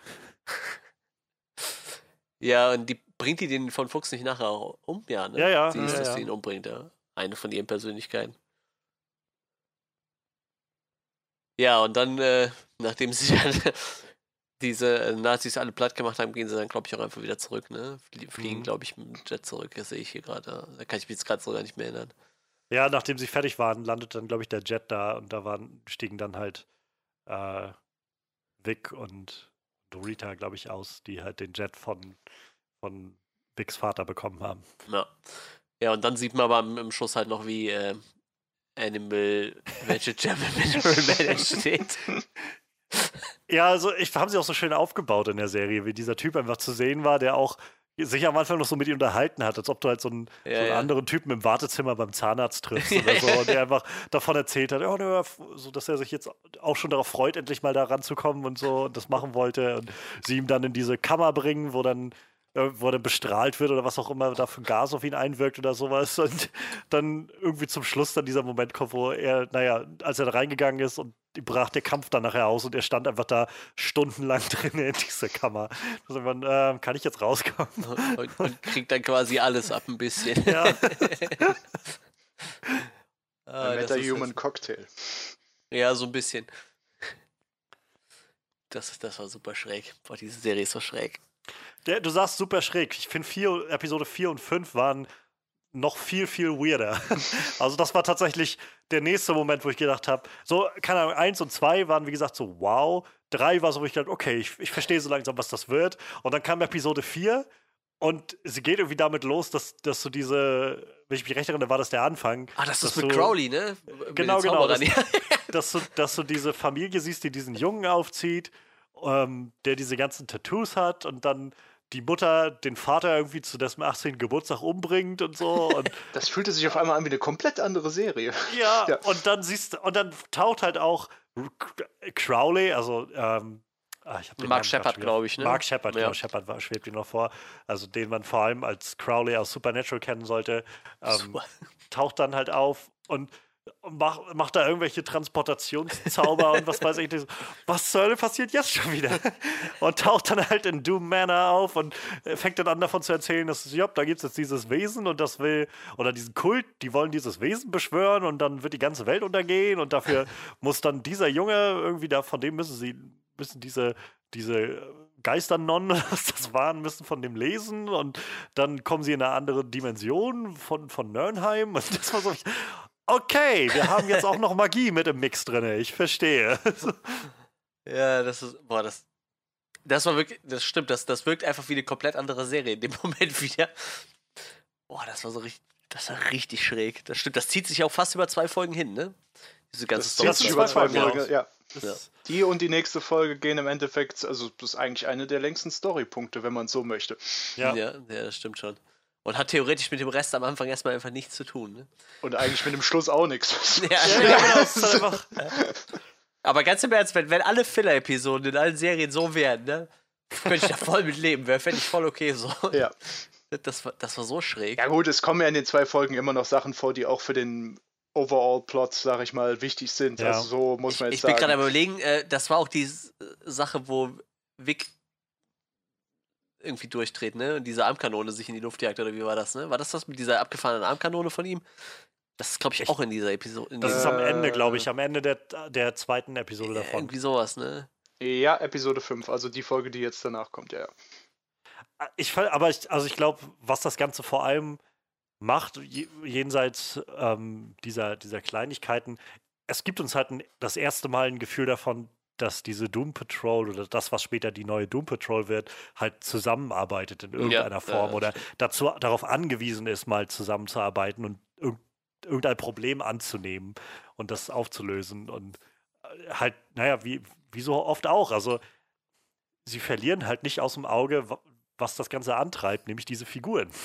Also Ja. sie, sie trennen ja das Team dann nachher relativ bald auf. Cliff, an dem Punkt wird ziemlich klar dann nachher, dass Cliff in äh, Jane halt schon irgendwo so seine, seine Tochter erkennt oder sich wünscht oder so Ja. versucht, dieses Loch zu füllen, was seine Tochter gelassen hat und äh, irgendwie sich sehr verantwortlich für sie fühlt. Und also es gab dann diese Momente, wo die beiden ähm, vor diesem seltsamen Court irgendwie von diesen Hohepriestern oder was weiß ich, was das waren, aus Nörnheim standen und die halt sie in anderen Formen dastehen lassen haben. Und dann hast du halt irgendwie mal, hat Cliff sich mal wieder als er selbst, also als Brandon Fraser gesehen oder sowas. Und ähm, Jane hatte auf einmal die, also tatsächlich eine andere physische Form und hatte äh, irgendwie so vor sich, glaube ich, alle möglichen ihrer Persönlichkeiten gesehen in so Reflexionen und sowas. Und keine Ahnung, so zu sehen, wie die dann unterwegs waren zusammen und äh, versucht haben, naja, aufeinander aufzupassen oder das thematisiert haben. Ich glaube, Jane hat auch immer wieder darauf hingewiesen, so, ich bin nicht deine scheiß Tochter. So. Ja. Das, äh, da, das macht's halt aus. Ne? Da, dadurch sind dann eben auch, sag ich mal, so Fillers, wenn man das dann so nennen will, so eine Filler-Arc, ist dann auch nicht langweilig oder so. Mal davon ab, dass das Setting allein schon reicht, um eine ganze Staffel damit zu füllen, um irgendeinen weird Scheiß zu machen. Aber so das, das hätte halt aus einer, also mal abgesehen von diesen äh, übertreten Sachen wie einem fliegenden Auge, hätte das auch aus Supernatural kommen können, halt mit irgendwie dem bösen Buch und was weiß ich, so einem Kult, der irgendwas äh, Transdimensionales wiederbeleben will und die Welt ins Unglück stürzen will. So, das, das hätte auch aus Supernatural kommen können. Ja, das stimmt allerdings. Und das ist, wir sind ja jetzt dann immer noch nicht so an dem Punkt, wo sich das Team so gefestigt hat, wie, wie, wie man das haben möchte. So. Und du merkst einfach, wie viel besser sowas funktioniert, wie äh, wenn du das in so einem Film wie ja. Äh, äh, äh, scheiße, ich habe den Namen von dem Film vergessen. Justice League. Justice League. Wenn du das in so Justice League reinquetschst, wo du halt einfach gefühlt 10 Minuten Zeit hast, um das Team zu formen. So, ne? Wie viel besser das einfach funktioniert, wenn du Zeit hast, um diese ganzen Charaktere vorzubereiten und. Allein Vic. Also allein ja. wie viel eher ich Cyborg verstehe und, und mit dem mitfühlen kann in dieser Serie, als halt in dem Justice League-Film. Ja, das ist so. so. Es ist, ist halt ein Unterschied, ob du irgendwie 15 Stunden hast oder 13 Stunden, da weiß ich, wie viel das jetzt letztendlich ist in der Serie, oder halt zwei, die du dann auf einmal auf sechs Figuren aufteilen musst oder sowas. Ja. Ja, das ist schon. Aber manche Sachen funktionieren halt einfach auf Serienebene besser. Ich glaube, das hier wäre halt auch ein echt schlechter Film geworden, glaube ich. Das, ja. Dafür ja. passiert hier einfach viel zu viel abgefahrener Scheiß. Und du kennst halt keine einzige dieser Figuren. Ja, das ist es halt. Das ist es. So. Aber auch eine, eine Sache, die tatsächlich äh, in der Episode gerade fiel mir ein, äh, dann nochmal das erste Mal im wahrsten Sinne des Wortes Form annimmt, ist, dass Rita beginnt, ihre Fähigkeiten zu nutzen, also gezielt zu nutzen. Ja. Es gab dann diesen Moment, als sie halt angegriffen wurden von diesen Assassinen oder was auch immer das waren. Und Rita halt irgendwann den einen Typen so ganz bewusst ihre, ihren Arm auf einmal sehr weich und lang gemacht hat und ihn so an die Wand gefeuert hat oder sowas. Und auch das erste Mal, Rita war ja sowieso äh, bis zu dem Punkt eigentlich die Figur, die noch am ehesten gesagt hat, so lass uns einfach hier bleiben. Ja, ja. So Scheuklappen auf und das wird sowieso alles nichts und die Welt draußen will uns nicht. Und die an diesem Punkt auf einmal das erste Mal gesagt hat, nee, ich muss, ich muss jetzt mal Position beziehen und ich kann was tun und was verändern und was beitragen. Und das fand ich halt ganz gut. Also ich, gerade deswegen so, ich finde, die Figuren sind alle so toll, aber Rita ist halt so, weiß ich nicht, die ist so, so diese Figur, die sich selbst irgendwie bewältigen muss und so ihre eigenen Selbstzweifel überkommen muss und so ihr Minderwertigkeitskomplex irgendwie bearbeiten muss. Und ich finde das irgendwie sehr, sehr mitnehmend. Ja, das stimmt. Ja. Da gibt es in der zweiten Episode dann darauf, also in der, der fünf, Episode 5 Paw Patrol, wo, wo sie dann, nachdem das alles fehlgeschlagen ist und dieses Ritual beginnt und das Auge auftaucht, was auch so weird ist, nachdem sie die ganze Zeit von diesem Deconstructor reden oder wie das Ding heißt. Und ja. dann auf einmal, wenn das auftaucht, ist es einfach so ein riesiges Auge im All oder im, im Himmel, was, was mal ein bisschen redet und so. Und dann einfach so. so ja, genau. Die Creator sowas. Und äh, dann immer ab und an blinkt oder so und irgendwie Dinge sich einfach auflösen und verschwinden. Und ähm, es gab dann halt, glaube ich, diesen Moment, also wenn ich mich nicht täusche, wo, wo Rita halt sitzt. Sie hatte ja irgendwie sich sehr auf diesen, diesen Jungen bezogen, der halt da geopfert werden sollte und dieses, diese Merkmale hatte und also ähm, diese Tattoos hatte ja. und mit dem zusammensaß und versucht hat, mit dem, also dem wieder aufzubauen und so. Und er dann einfach so mitten im Gespräch einfach weggeseppt wurde von diesem Auge und verschwunden ist. Und das war halt auch wieder so, wo ich gedacht habe, meine Güte, das ist verdammt traurig. Das ist verdammt tragisch. So, die, sie hat gerade angefangen, sie hat gerade einen menschlichen Kontakt aufgebaut zu jemandem und hat auch so gut ihm zugeredet, dass wir kriegen das wieder hin und so weiter. Und dann ist er einfach weg. So aus, einfach von jetzt auf gleich. Ja, und äh, wir kriegen natürlich in Episode 5 noch ein neues Element, Zeitreisen. Ich, ich bin gerade echt, äh, ich kriege das echt alles gar nicht mehr so auf die Kette hier. Ja, Episode 5 ist dann, nachdem dann das Auge aufgetaucht ist, wo sie dann überlegen, was wollen sie machen, was können sie jetzt noch machen. Und sich dann ja herausstellt, Mr. Nobody, ähm, das war nicht Mr. Nobodys Plan. Er hat ja einen anderen Plan für die Doom Patrol.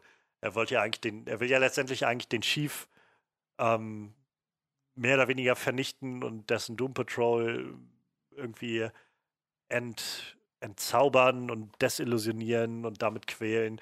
Und dass jetzt auf einmal so ein Wesen auftaucht, was die, die im Prinzip den ganzen Comic oder die ganze Serie, in der er lebt, einfach auslöschen will, das passt ihm nicht so ganz. Und deshalb gibt es dann diesen Waffenstillstand zwischen ihm und dem Chief.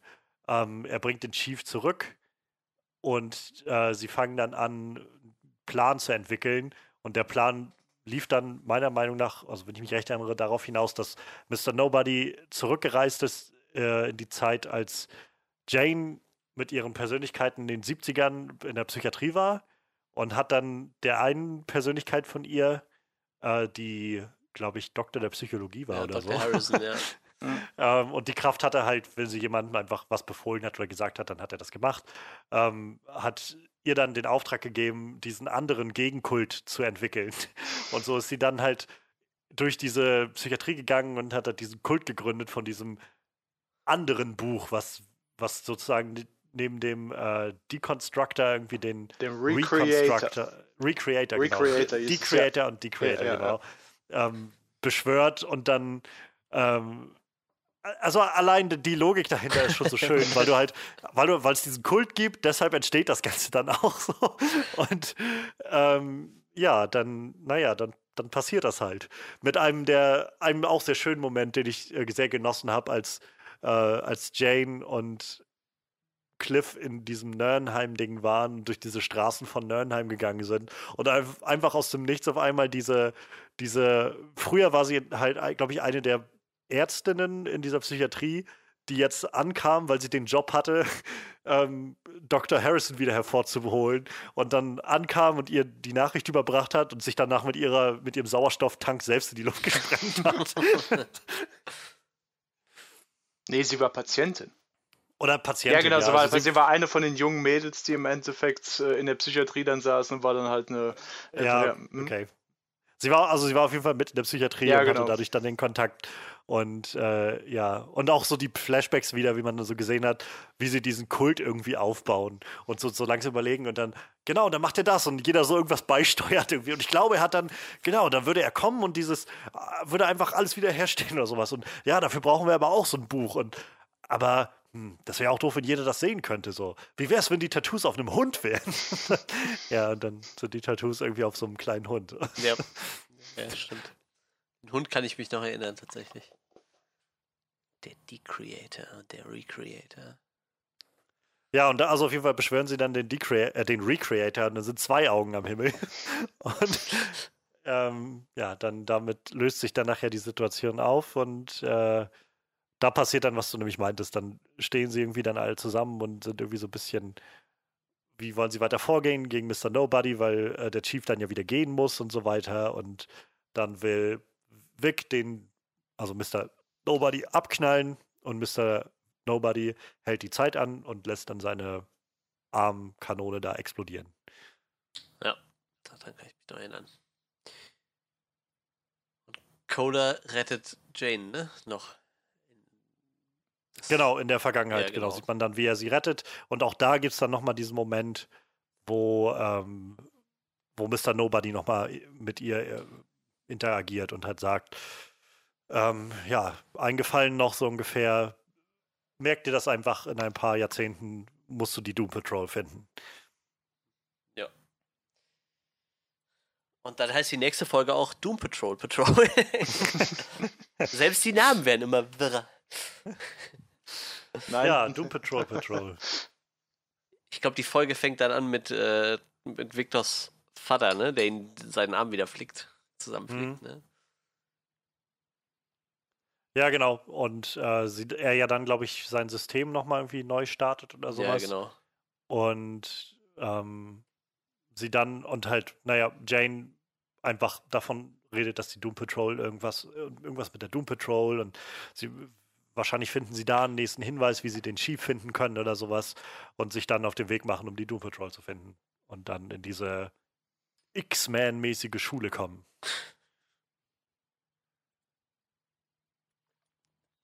Ich weiß. Ähm,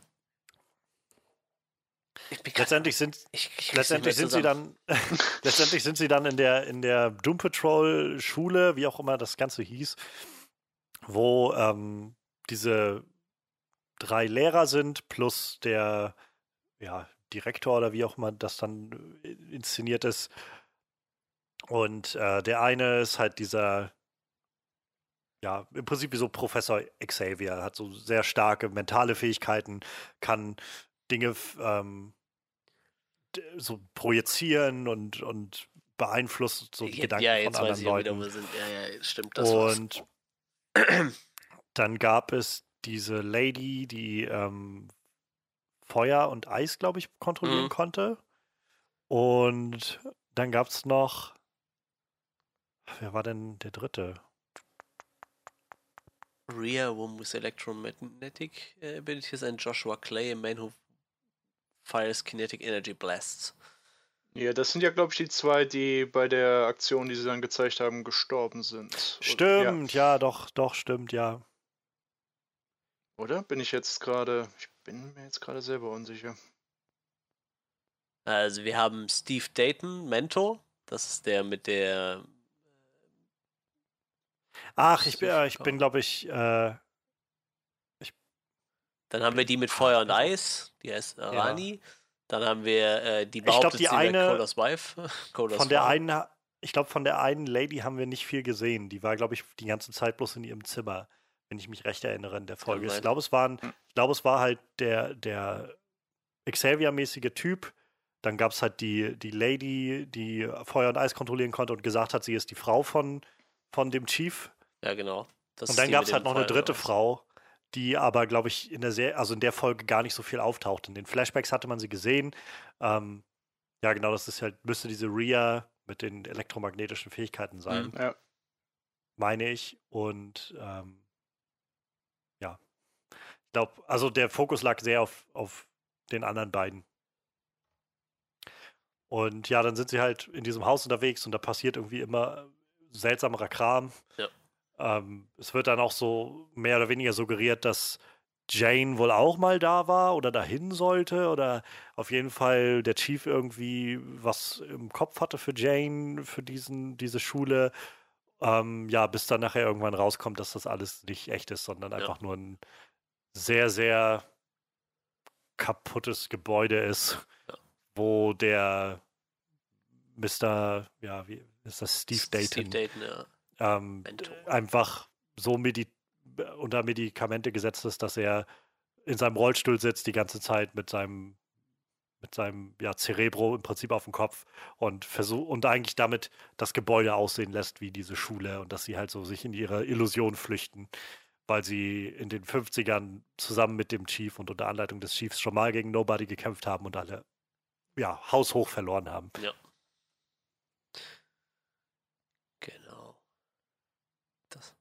Das war's. Das hat mir echt gefehlt. Diese, ich war nicht mehr sicher, was es mit der Schule auf sich hat. Und dann kam es wieder mit diesem, dass das Haus eigentlich so ein, so ein runtergekommenes Haus ist. Naja. der eine Typ das quasi nur mit seinen Gedanken und wieder.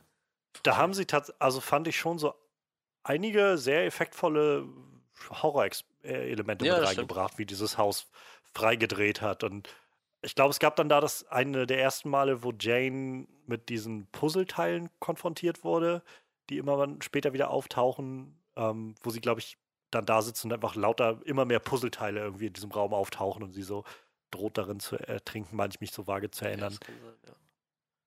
Und äh, ja, auf der anderen Seite wurde, glaube ich, dann noch gezeigt, wie ähm, Cliff halt rausgefunden hat, dass seine Tochter tatsächlich noch lebt. Ja, genau. Und äh, die ganze Zeit irgendwie versucht hat, in ihren ähm, ja, irgendwie eine Freundschaftsanfrage oder so bei Facebook ihr zu schicken oder sowas, aber das nicht wollte und dann Cliff gefragt hat, ob er ihn, ob er für ihn das Ganze hacken kann oder so. Ja, genau. Das war's. Da kann ich mich auch noch dran erinnern, tatsächlich. Die, die Folge war an sich auch ziemlich traurig zum Ende hin, ne? Wie man dann ja. rauskriegt, ja, dass die da quasi alle nur noch vor sich hin vegetieren, die, die alte Doom Patrol. Und dann auch die, auch die Szene mit, mit Cliffs Tochter dann. Gut, das, eigentlich hat Jane mir auch schon gesagt, dass sie noch lebt, ne? Aber er hat jetzt. Sie haben es auch nochmal sehr, sehr clever wieder mit Rita eingebunden, wo dann ja rauskam, dass sie was mit dem Steve Dayton hatte in den 50ern. Ja. So, so eine Liaison. Und sie ja auch letztendlich diejenige ist, die ihn so ein bisschen wieder beruhigt, als das alles dann ausartet. Und, ähm, ja, Rita, Rita ist so jemand, die, glaube ich, sehr, sehr stark immer wieder auf ihre, so, so ganz konkret auf ihre Vergangenheit stößt, habe ich das Gefühl. Ja, das stimmt. Ja, sie hat ja auch schon ein paar Jährchen auf dem Buckel, so, ne? Ich weiß gar nicht mehr, die anderen sind ja alle ein bisschen jünger, theoretisch. Mein Alter tun die ja scheinbar alle nicht. Larry wirklich. ja nicht, also Larry ist ja nur schon doch älter. Ja, stimmt. Das stimmt. Aber ja, ähm, mein bei Jane, keine Ahnung, wie alt die ist, das wurde, glaube ich, nie gesagt. Nee, aber in den 70ern aber in den 70 ja, dann war sie halt auch schon so. Die altert auf jeden Fall scheinbar auch nicht. Oder ihre Persönlichkeiten altern nicht. Wäre natürlich auch witzig, wenn irgendwann mal eine Persönlichkeit kommt, die sehr alt ist. Einfach so, ja. ihr Alter zu, ihr wahres Alter ein bisschen darzulegen. Cliff ist 80, Ende 80er, ne? Irgendwie so um den Dreh. Ich glaube 88 mhm. stand irgendwie bei den, bei den Nesca-Dingen dabei. Ja. Mit einer der älteren. So, die nächste Folge wäre dann Therapy Patrol. Die fand ich auch gut. Also, das war die, wo sie, ähm, wo sie so nach und nach immer wieder von den unterschiedlichen Perspektiven äh, erzählt haben, wie, wie sie dann am Ende in dieser Therapiegrunde gelandet sind und äh, Cliff ausgerastet ist. und so, so Stück für Stück irgendwie alle, naja, von allen so irgendwo gezeigt wurde, was die so mit sich rumtragen. Bei Larry gab es immer wieder. Larry finde ich, wir haben noch gar nicht viel über Larry gesprochen, habe ich das Gefühl.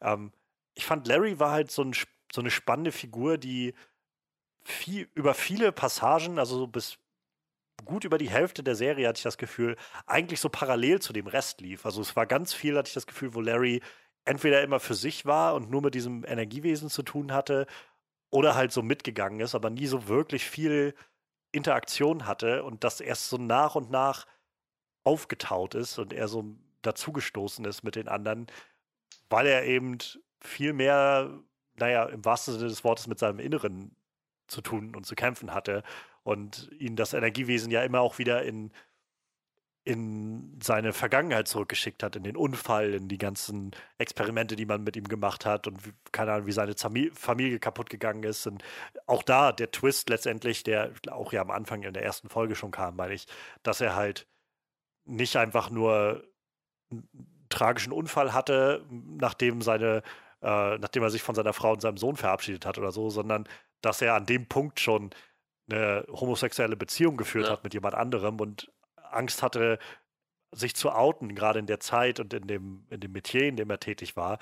Und das, auch das spürt man halt sehr in, in, in dieser Figur immer wieder und das wird immer weiter ausgefeilt, so dieses innere Zerwürfnis von sich, wie er irgendwie das Gefühl hat, er kann nicht er selbst sein und irgendwie das Gefühl, dass er keine, keine Liebe finden kann, so wirklich, weil er die Leute, mit denen er das hatte, hat er irgendwie von Kopf gestoßen und jetzt will ihn sowieso keiner mehr haben. Und äh, ja, in, in Therapy Control kommt das irgendwie sehr gut durch, diese ganzen Sachen. Auch Rita, halt, die, die sich fragt, wer sie eigentlich sein soll, nachdem das alles auseinandergefallen ist. Früher wusste sie, sie ist die tolle Schauspielerin und ja, was danach blieb irgendwie auf einmal nichts mehr übrig, ja. als das keine Option mehr war.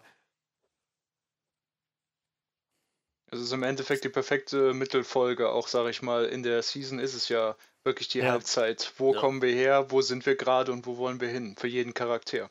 Ja, genau. Ja, genau. So auf emotionaler Ebene ist das sehr, sehr gute Bestandaufnahme, die sie da mal so leisten. Zumal ich, also ich habe tatsächlich gedacht, als, als man das das erste Mal gesehen hat, so wie Cliff da saß und man so von wegen, okay, wir müssen das jetzt machen, so wir, wir werden uns jetzt öffnen und jeder wird einfach raushauen, was das ist wichtig, dass wir das alles loswerden und so. Ich habe, ja genau, ihr müsst endlich darüber reden so und dann trotzdem einfach alles gekippt ist irgendwann und dann halt mit dieser mit dieser allerletzten Auflösung, dass es halt mit Admiral Riskas zusammenhing, der Ratte, wo, wo dann eingeblendet wurde, haben wir auch am Anfang gar nicht erwähnt. In der ersten Episode sieht man, als die Stadt untergeht oder droht unterzugehen, wie auf einmal so eine, so eine Kakerlake freidreht ja. und da auch herläuft und anfängt rumzuschreien vom Ende der Zeiten und keine Ahnung. Und, und jetzt halt der nächste Punkt kommt, wo rauskommt, als die Doom Patrol am Anfang mit dem ich glaube, als sie losgefahren sind, das erste Mal Richtung Cloverton, ähm, haben sie eine Ratte überfahren. Ja. Und das war die Mutter von einer anderen Ratte. Und die Ratte ist seitdem aus auf, auf Rache, nachdem Mr. Nobody ihr das eingeredet hat. Und ja, jetzt hat sie sich in Cliffs Inneres reingeschlichen und da drinnen für Chaos gesorgt. Ja, das ist schon sehr, sehr abgefahren mit der Ratte. Auch eine sehr schöne Folge sehr traurig, aber das mit der Ratte war halt einfach wieder super, super wirr am Ende. Ah, schön. Stimmt, wir haben nicht über die Kakerlake gesprochen. Wie konnten wir nur? Deutschen gesprochen von Klaus-Dieter Klepsch, der auch den Doktor ausspricht. Das ist sehr, sehr schön. Hat so eine ganz dunkle, tiefe, epische Stimme, diese Kakerlake. Ah, das ist wunderbar. Ja, also im allem eine sehr nachdenkliche Folge. Wie gesagt, nur bis auf das Ende, das war halt wieder einfach total abgefahren. Es ist halt, wie gesagt, sie schaffen es, also das Writing ist halt so gut, diese Balance zu schaffen, ja, so zwischen dieser Abstrusität und dem Humor und gleichzeitig auch das mit Cliff, also zu sehen, wie Cliff so langsam völlig durchdreht und immer mehr das Gefühl, also sich dieser Realität ausgesetzt fühlt oder sich damit konfrontiert sieht, dass seine Tochter ohne ihn aufgewachsen ist und er jetzt dasteht, dass er zum einen nicht weiß, was er wie er wieder Kontakt mit ihr aufnehmen sollte. Und zum anderen, dass sie halt einen Vater hatte, der sich um sie gekümmert hat. Jemanden, den er, glaube ich, sogar kannte im Vorfeld, meine ich. Was weiß ähm, ich nicht mehr. Der dann das übernommen hat und er immer mehr in, seiner, in seinem Wahn, in seinem ratteninduzierten Wahn, ähm, diese, diesen Adoptivvater immer vor sich sieht und das Gefühl hat, irgendwie, er kann dem nicht ausweichen, er kann dem nicht entgegentreten. Also es ist schon auf eine sehr verschrobene Art und Weise so eine Therapiesitzung. Ja, das auf jeden Fall. Ähm, aber, nach aber ja, es endet halt sehr. Ja, ja, wieder sehr, sehr durch, getritten, gestritten und äh, getrennt voneinander. Und also ja, Cliff und, äh, und, und Jane streiten sich halt sehr. Und Jane kriegt danach halt den totalen Breakdown. oh, ich freue mich echt auf das, was in Jane, mit Jane in der zweiten Staffel passiert. Da ist nach oben hin alles offen quasi, glaube ich. Das wird noch sehr abgefahren. So, jetzt kommen wir ja quasi schon zu einer von meinen Lieblingsfolgen. Jetzt kommen wir zu Danny Patrol. Danny haben wir schon erwähnt. Danny ist diese genderqueer äh, Straße, die sich wegteleportieren kann und so ein bisschen so ein Zufluchtsort für, ich sag mal, alle Leute ist, die irgendwie ausgestoßen sind und anders sind. Ich sag mal, nicht, nicht der Norm entsprechen, sondern sich ein bisschen von der Gesellschaft ja. ausgrenzen. Die Leute finden halt alle bei Danny ähm, Zuflucht, sage ich mal.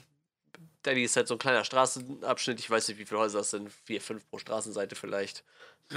Danny kommuniziert selber natürlich nur über, ähm, über irgendwelche Schilder oder, oder über Dampf, über fliegende Blätter, über alles Mögliche, was halt auf dieser Straße passiert. Kann halt nicht, nichts wirklich sprechen.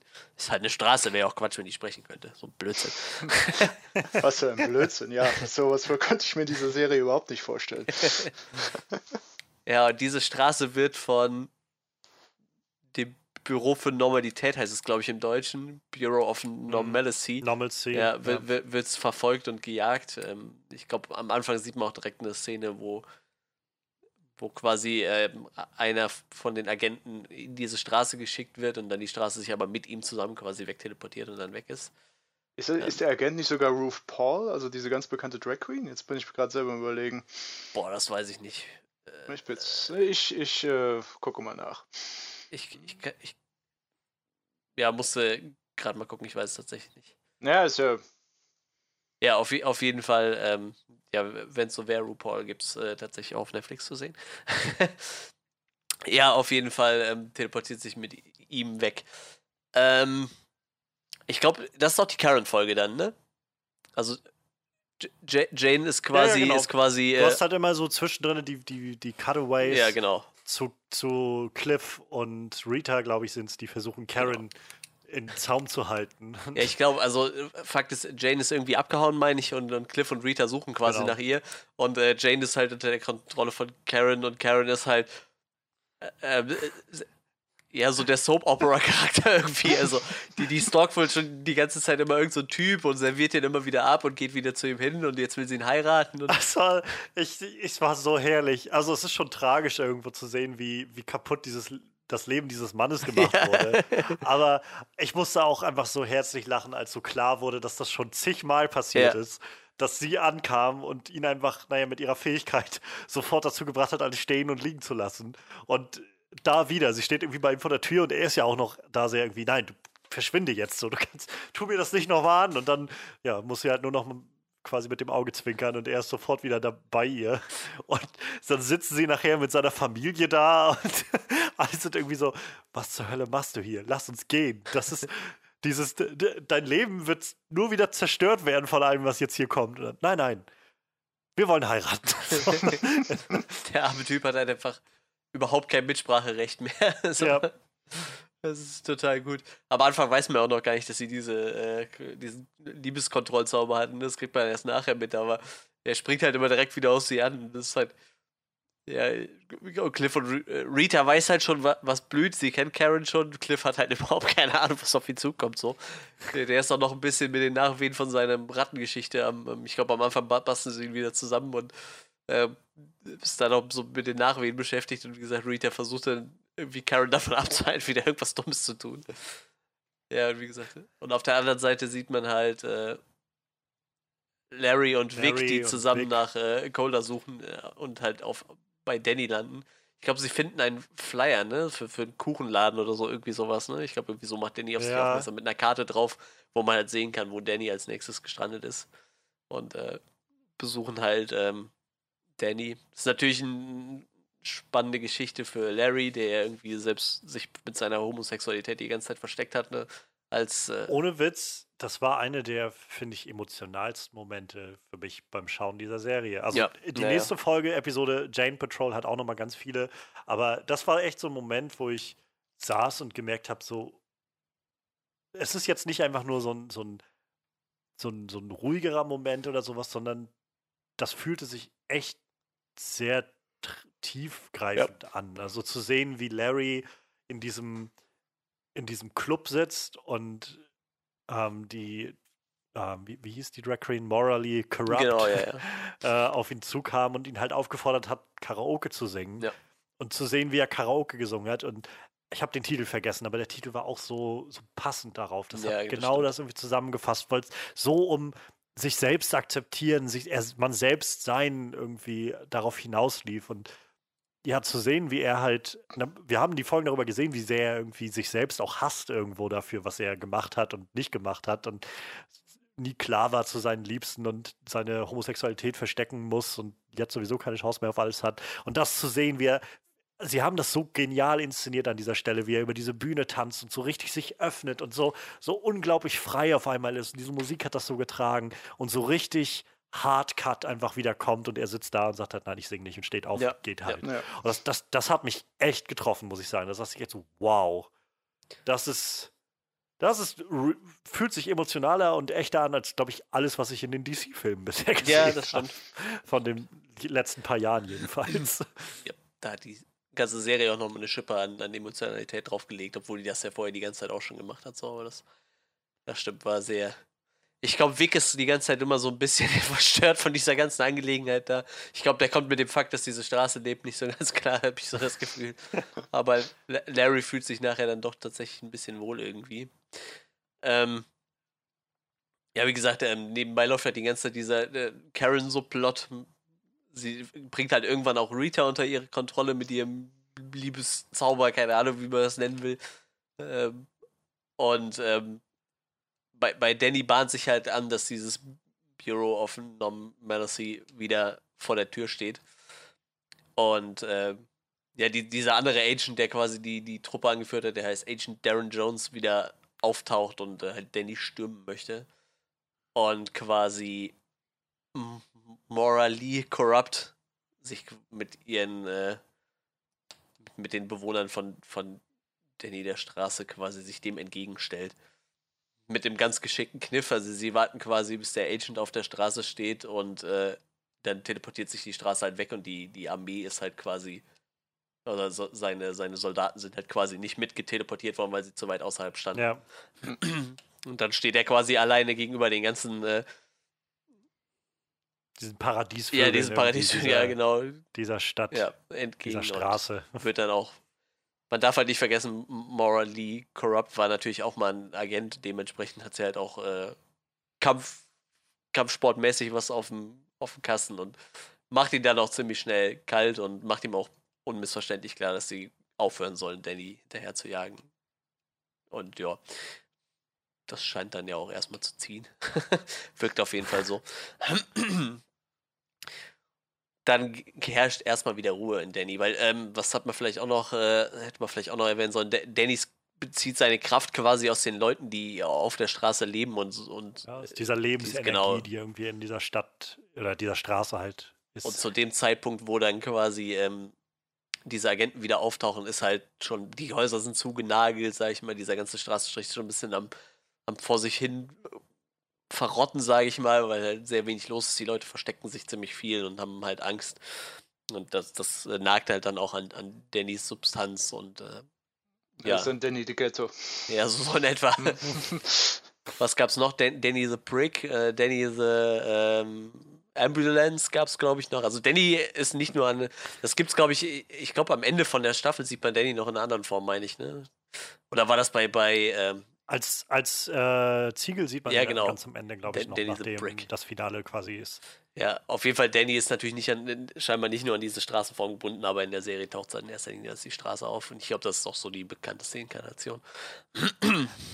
Ich rate mal einfach, weil es, sagen wir mal, für was auch immer Danny ist, als Wesen, ist es wahrscheinlich die beste Form, um eben Leute zu beherbergen ja, und um sich zu haben. Und ich, ich hoffe auch tatsächlich. Also ich, dieses Konzept ist einfach so toll. Ja, Also es ist so, so abgedreht und weird und seltsam und gleichzeitig ist es halt so unglaublich so herzlich irgendwie, ja, so wie sie es darstellen, zu zeigen, dass Danny halt einfach dieses dieser Safe Haven irgendwie ist, so dieser dieser sichere Knotenpunkt für Leute, die nicht mehr wissen, wo sie hin sollen, die sich einfach ausgestoßen fühlen, die nicht mehr nicht mehr können und einfach nur akzeptiert sein wollen oder so. Und es ist einfach, einfach so, so ein schöner, positiver Leuchtpunkt, Leuchtturm irgendwie in dieser Welt. Ist auch irgendwie alles sehr. Ähm, ich ich glaube, dieser Danny the Street, dieser Charakter ist halt schon relativ alt, aber der, der ist ja gerade in der aktuellen Zeit auch, sag ich mal, also sehr zeitgemäß irgendwie. Ne? Also, ich sag ja. mal, wir haben ja gerade ein ziemlich krasses Umdenken.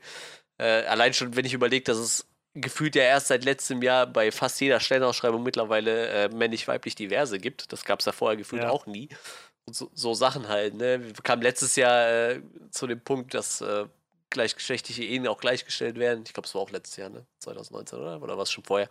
Ich glaube, es ist schon ein bisschen länger ja. her, aber es ist noch nicht, noch nicht so ja. lange her.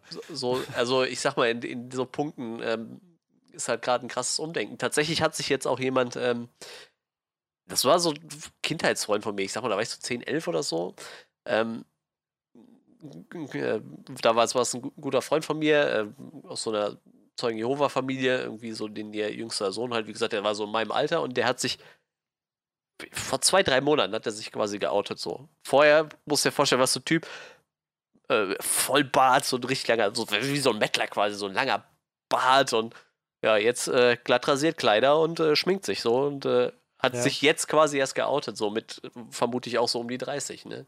Ich, ich meine, der wäre sein Baujahr wie ich, der müsste auch 31 sein oder so.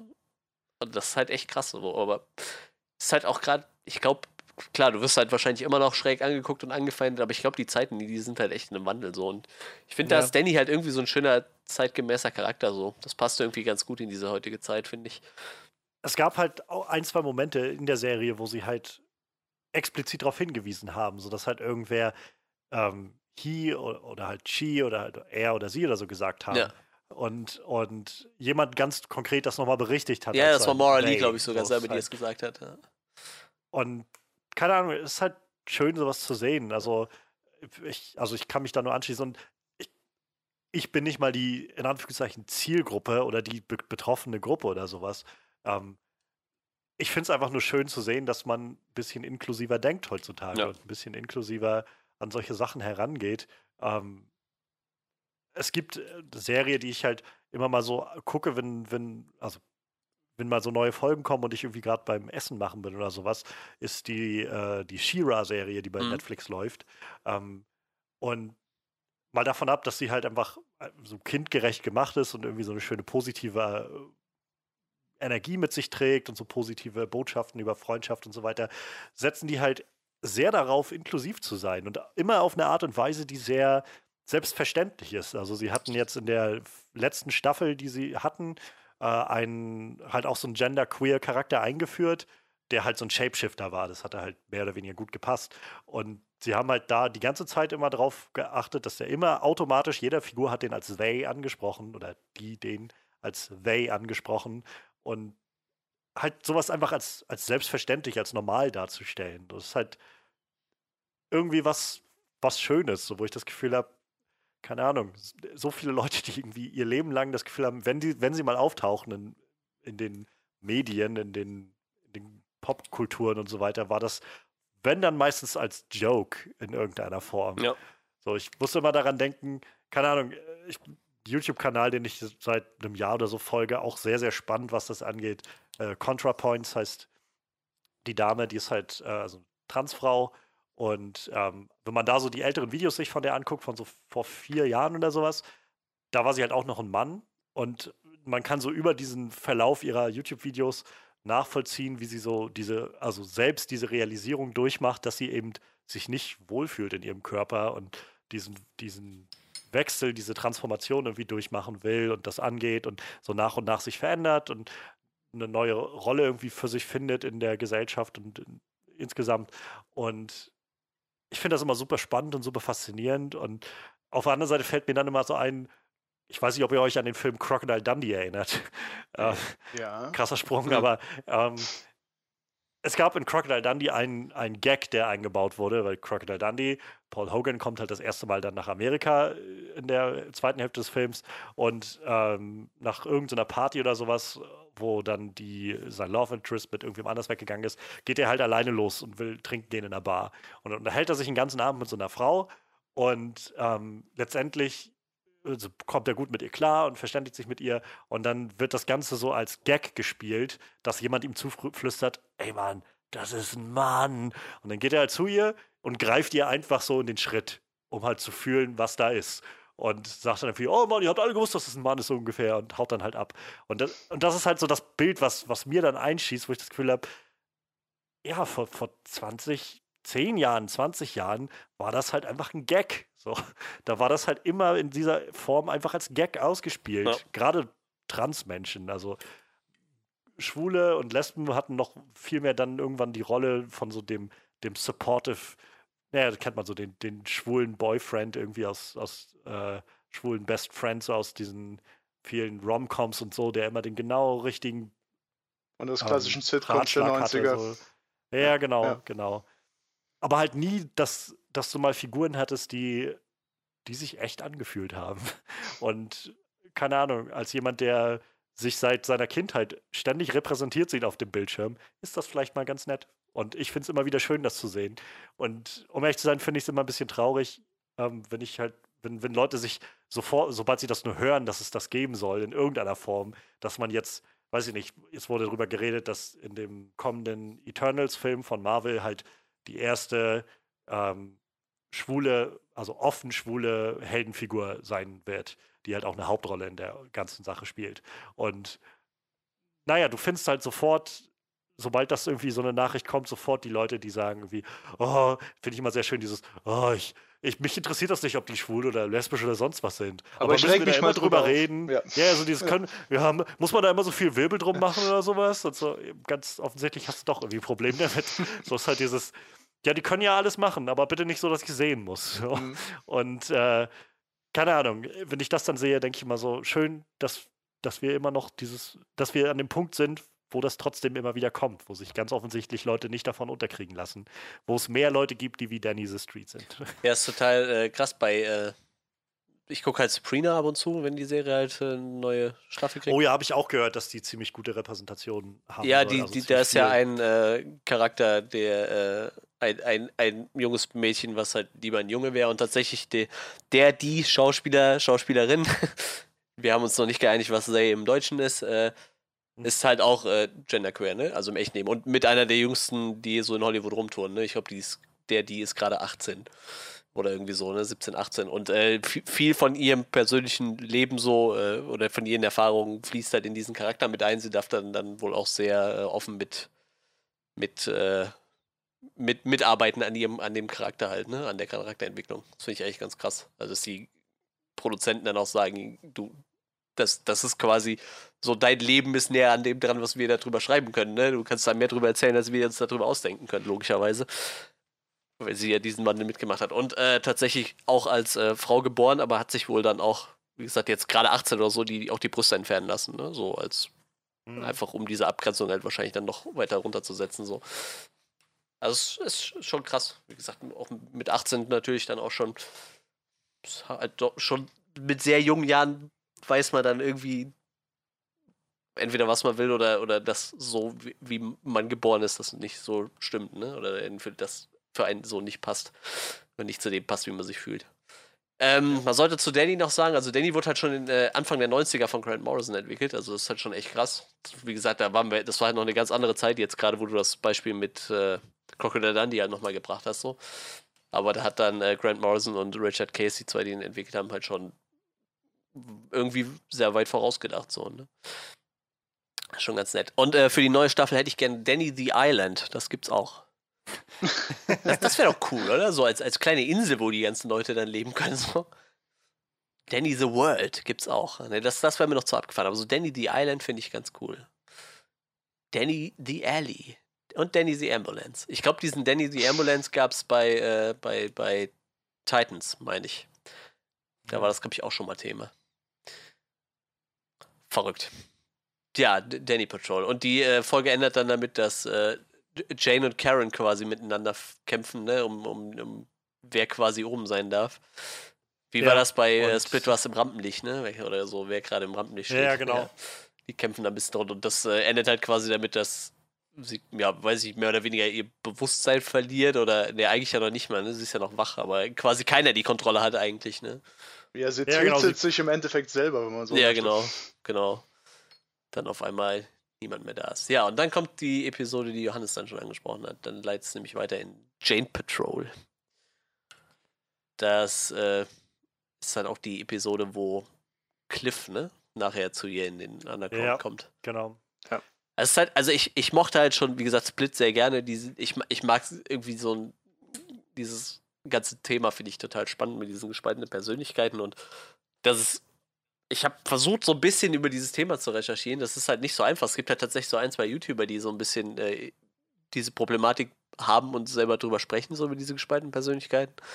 Und ähm, tatsächlich auch so eine, ich weiß nicht, das kann natürlich auch alles gestellt sein, weiß man nicht, aber die halt auch so, so Trigger-Musik hat, wo die zum Beispiel ihren, ihre Persönlichkeit mitswitchen kann. Das fand ich halt ganz spannend und ähm, aber du fragst dich ja dann schon, wie es halt so in diesen Personen ausgeht, weil irgendwie alle sagen ja irgendwie, die kriegen schon mit, wenn wer gerade das Sagen hat, so, aber ne, wie, wie sich das so vorstellt. Ich glaube, bei, bei, ähm, bei Split war es ein bisschen so gesagt, dass sie quasi wie in so einem Stuhlkreis sitzen und einer quasi immer so an, ans Licht treten darf, so und ja, bei, bei Jane sieht es halt ganz anders aus. Sieht halt aus wie eine, ich weiß nicht, so eine U-Bahn, stillgelegte U-Bahn-Station oder so, ne? Irgendwie so, so, so wirkt das ein bisschen. Ja, es ist halt so ein ganz großes Netz irgendwie, ja. wie so ein, ja, wie so, ein, wie so eine eigene Welt halt ja, genau. da. Aber ich glaube, der Unterschied war halt auch, dass ähm, bei Split noch deutlich mehr das Gefühl kam von, das ist ein Kampf, der da stattfindet, ja. um den Platz ganz oben, wo unten ja eigentlich viel mehr die Intention war, die meisten haben, wie gesagt, die eigentlich sind ja, die entstehen ja alle aus dem Grund, ja, genau, ja so genau. ge gezeigt, diese äh, Figuren, um oder diese, diese verschiedenen Persönlichkeiten, um halt irgendwas abzubilden, einzufangen um, oder vor allem auch Jane zu schützen. Aber vor allem sind alle auf Jane fixiert. Und der Gedanke ist ja eigentlich, dass, dass Jane halt oben sein soll. Und immer wieder in der Episode sprechen ja Leute sie darauf an und sagen, Jane, du musst doch eigentlich wieder oben sein. Geh doch mal wieder zurück. Und ähm, naja, sie ist ja ganz offensichtlich nicht bereit, da wieder zurückzukehren. Ja, das stimmt. Und da lernen wir dann halt auch noch jede Menge Charaktere kennen, die wir vorher, glaube ich, noch nicht gesehen haben. Und tatsächlich auch das Einzimmer, wo ähm, einige ihrer oder viele ihrer, ihrer Identitäten halt auch von anderen, ich sag mal in dem Fall Schauspielern verkörpert werden. Ne? Ja. So, um nochmal abzugrenzen, dass es sich halt wirklich um eigenständig denkende Personas handelt und nicht einfach nur um, um sie mit einer anderen Perücke oder so halt. Ne? Was ich halt in dem Fall ziemlich, ziemlich crazy fand. Also da waren ja wirklich sehr, sehr viele Schauspieler dabei, die irgendwie noch anderes. Ja. Ich glaube, Driver 8 hatten wir den ja das erste Mal gesehen. Ich glaube ja, ne? Der Driver 8 war, glaube ich, aber auch sie. Ja, das, ja, ja, ja, das kann sein. Aber die wird auch von Diane Guerrero gespielt. Ja, ja. ja. Aber eine der wenigen Charaktere, der im Endeffekt von ihr auch dargestellt wird. Ja, genau. Ansonsten, also Penny Farthing haben wir, glaube ich, dann das erste Mal da so wirklich gesehen. Das war ja so dieses, ja, so ein bisschen mich hat es an Rotkäppchen erinnert, ja, ja. Mädchen. Ähm, wir haben Hammerhead gesehen. Ja. Dr Driller Bill. es ist schon abstrus, was sie da anmengen haben. Gab es hier auch eine Nonne oder so? Oder irgendwie sowas? Ja, es gibt auch einen Charakter, der einfach The Nun heißt. Ja, aber die sieht man, glaube ich, nur in diesen Group Shots in dem Sinne. Ja, ja, genau. Eine genau, katholische Nonne bewaffnet mit einer Kettensäge. Hm. Der Charakter heißt einfach nur The Nun. also das habe ich jetzt gerade aus äh, Crazy Janes Wikipedia-Eintrag.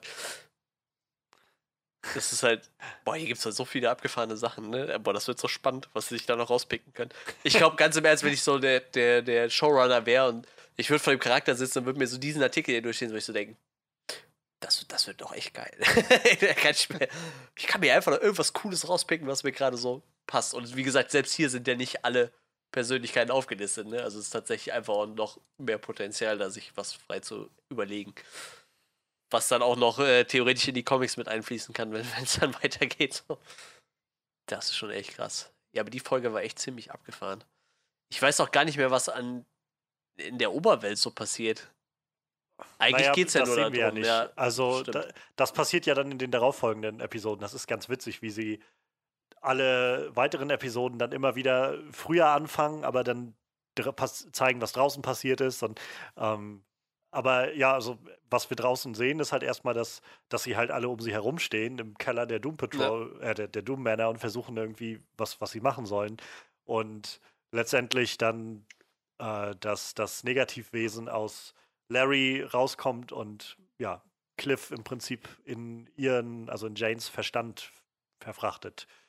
Und wir dann Cliff auf seiner Reise sehen, wie er, wie er versucht, da irgendwie hinzukommen und alle irritiert sind, was jemand anderes da unten macht und so. Und, ähm, auch das hatte doch noch mal so einige sehr schöne Momente. Also gerade weil Cliff und Jane ja irgendwie so eine ganz eigene Beziehung haben in der Serie, fand ich das doch sehr, sehr mitnehmend. Also es, zu sehen, wie er versucht, an sie ranzukommen, sie dann ja nachher auch findet und sie dann aber auch sagt, wie fett, komm, hau ab. An, da ist sie ja dann im Prinzip auch schon an dem Punkt, dass sie sich dazu entsch ja, entschieden hat, äh, sich auch in den Brunnen da zu stürzen und naja, Cliff sie halt aber nicht aufgibt, sondern halt nachläuft und auch da Cliff zu dieser Realisierung kommt, dass er eben nicht mehr Cliff ist im Prinzip. Und also ich fand das sehr beeindruckend, dieser Moment, wo er gegen dieses Monsterwesen kämpfen musste, was diese Tür bewacht hat. Ich weiß nicht, wie es hieß. Diese Wächterin oder was auch immer das war. Und äh, er so Stück für Stück sich irgendwie sein, sein Gesicht im Prinzip abgerissen hat und halt die Robotermaske wieder zum Vorschein kam. Und also ich fand das halt sehr stark, äh, so als, als Moment, der irgendwie etabliert hat, dass, naja, dass, dass Cliff halt nach allem, was er so durchgemacht hat und, und wie er jetzt eben ist, so langsam dieses Bild ablegen muss von sich, dass er halt noch ein normaler Mensch ist, so, sondern er ist halt jetzt Robot Man. Ja. Er ist halt Cliff in dieser Hülle, das ist er. So, es ist halt kein, gibt kein Zurück mehr oder so. Und äh, so diese, wie gesagt, so, so abstrus es alles ist, so kreativ es alles ist, sie verlieren ihre Figuren einfach Nein, nicht aus den Augen. Ja. Ich hoffe echt, das geht über die ich habe halt echt immer Angst, dass sie das irgendwann nicht mehr so gebacken kriegen, ne? Oder dass sie das irgendwie aus den Augen verlieren. Aber ich hoffe halt so sehr, dass die nächsten Staffeln auch gut werden und die Serie macht echt so viel Spaß. auch abseits von diesem ganzen Wirren drumherum sind die Charaktere einfach unglaublich stark. Ich mag die. Der ist auch kein Charakter dabei, wo ich sage, den kann ich nicht leiden. So, die die finde ich alle irgendwie. Ja. Die haben so alle ihre eigene Geschichte und sind alle irgendwie. Sie sind alle greifbar. Ja, gute Charaktere. Verständlich. Und ich wollte gerade sagen, cool, will, aber cool sind die eigentlich alle nicht. So, die sind jetzt das Gegenteil von ja. cool. aber das, das ist halt das, warum ich, glaube ich, äh, das, das ist das, womit ich am meisten Anschluss finde in, in Geschichten, egal welcher Art. So, gib mir Charaktere, zu denen ich irgendwas aufbauen kann. Und es muss ja nicht viel sein, aber so, dass ich irgendwie mit denen empfinden kann und die verstehen kann und greifen kann. So, wir haben letztes Jahr irgendwie drüber geredet, dass ein Grund, warum ich zum Beispiel mit dem letzten Godzilla-Film nicht viel anfangen konnte, ist, weil ich einfach keinen Bezugspunkt hatte, um irgendwo was zu empfinden. So wirklich, so, selbst in einem massiven Actionfilm muss ich halt irgendwo ein, so, so, so ein Standbein haben, was mir das Gefühl gibt, dass das Bedeutung hat, was da gerade passiert.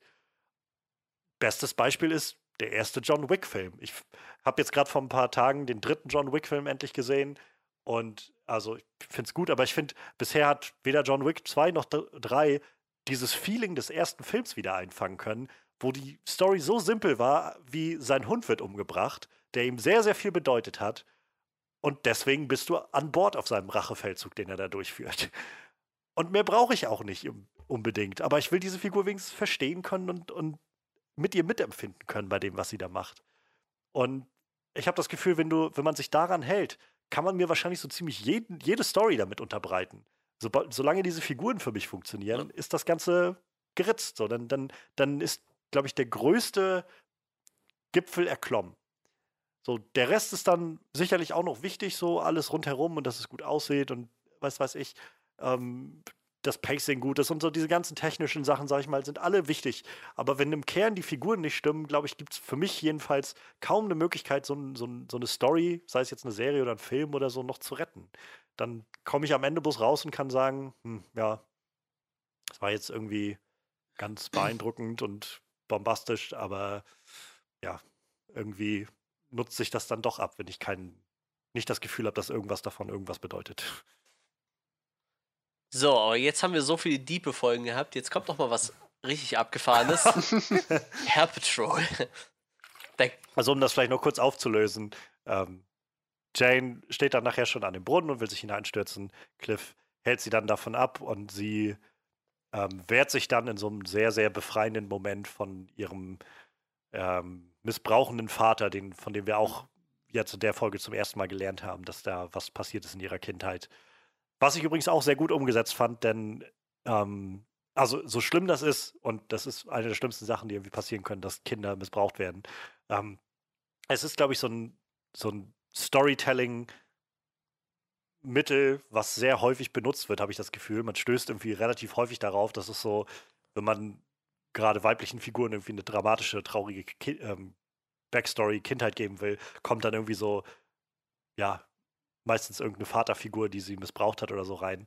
Und auch da, da hat die Serie das sehr gut gemacht, sodass ich nie das Gefühl hatte, es war abgenutzt oder so, dass man das schon mal gesehen hatte oder sowas in der Art. Man mag den ähm, kruden Wortwitz erlauben, es wird oftmals in Storylines missbraucht, in dem, im ja. wahrsten Sinne des Wortes, ja, ja, um einfach genau. nur um dem Plot bzw. dem Charakter die schlimme Vergangenheit zu geben, was dann oftmals extrem nach hinten schießt. Um so die Abkürzung zu nehmen. So und jeder weiß ja, wie schlimm das ist, so ungefähr. Und dann ist das damit drin. Ich weiß nicht, irgendeinen Film hatte ich vor kurzem gesehen, wo das auch vorkam und ich gedacht habe, ja, okay, ich verstehe. Es ist jetzt nicht wirklich schlecht gemacht, aber es ist halt so das so bare Minimum, so das, das Wenigste, was man irgendwie machen konnte, einfach zu sagen, ja, und da war ein schlimme, schlimmer Missbrauch in der Vergangenheit und irgendwo ist es auch so ein bisschen, ja, so, es, es mindert irgendwie den, den Faktor, wie schlimm das eigentlich ist, wenn man das einfach so rauswirft als so ein ständiges, ja, und das ist halt die Backstory so ungefähr.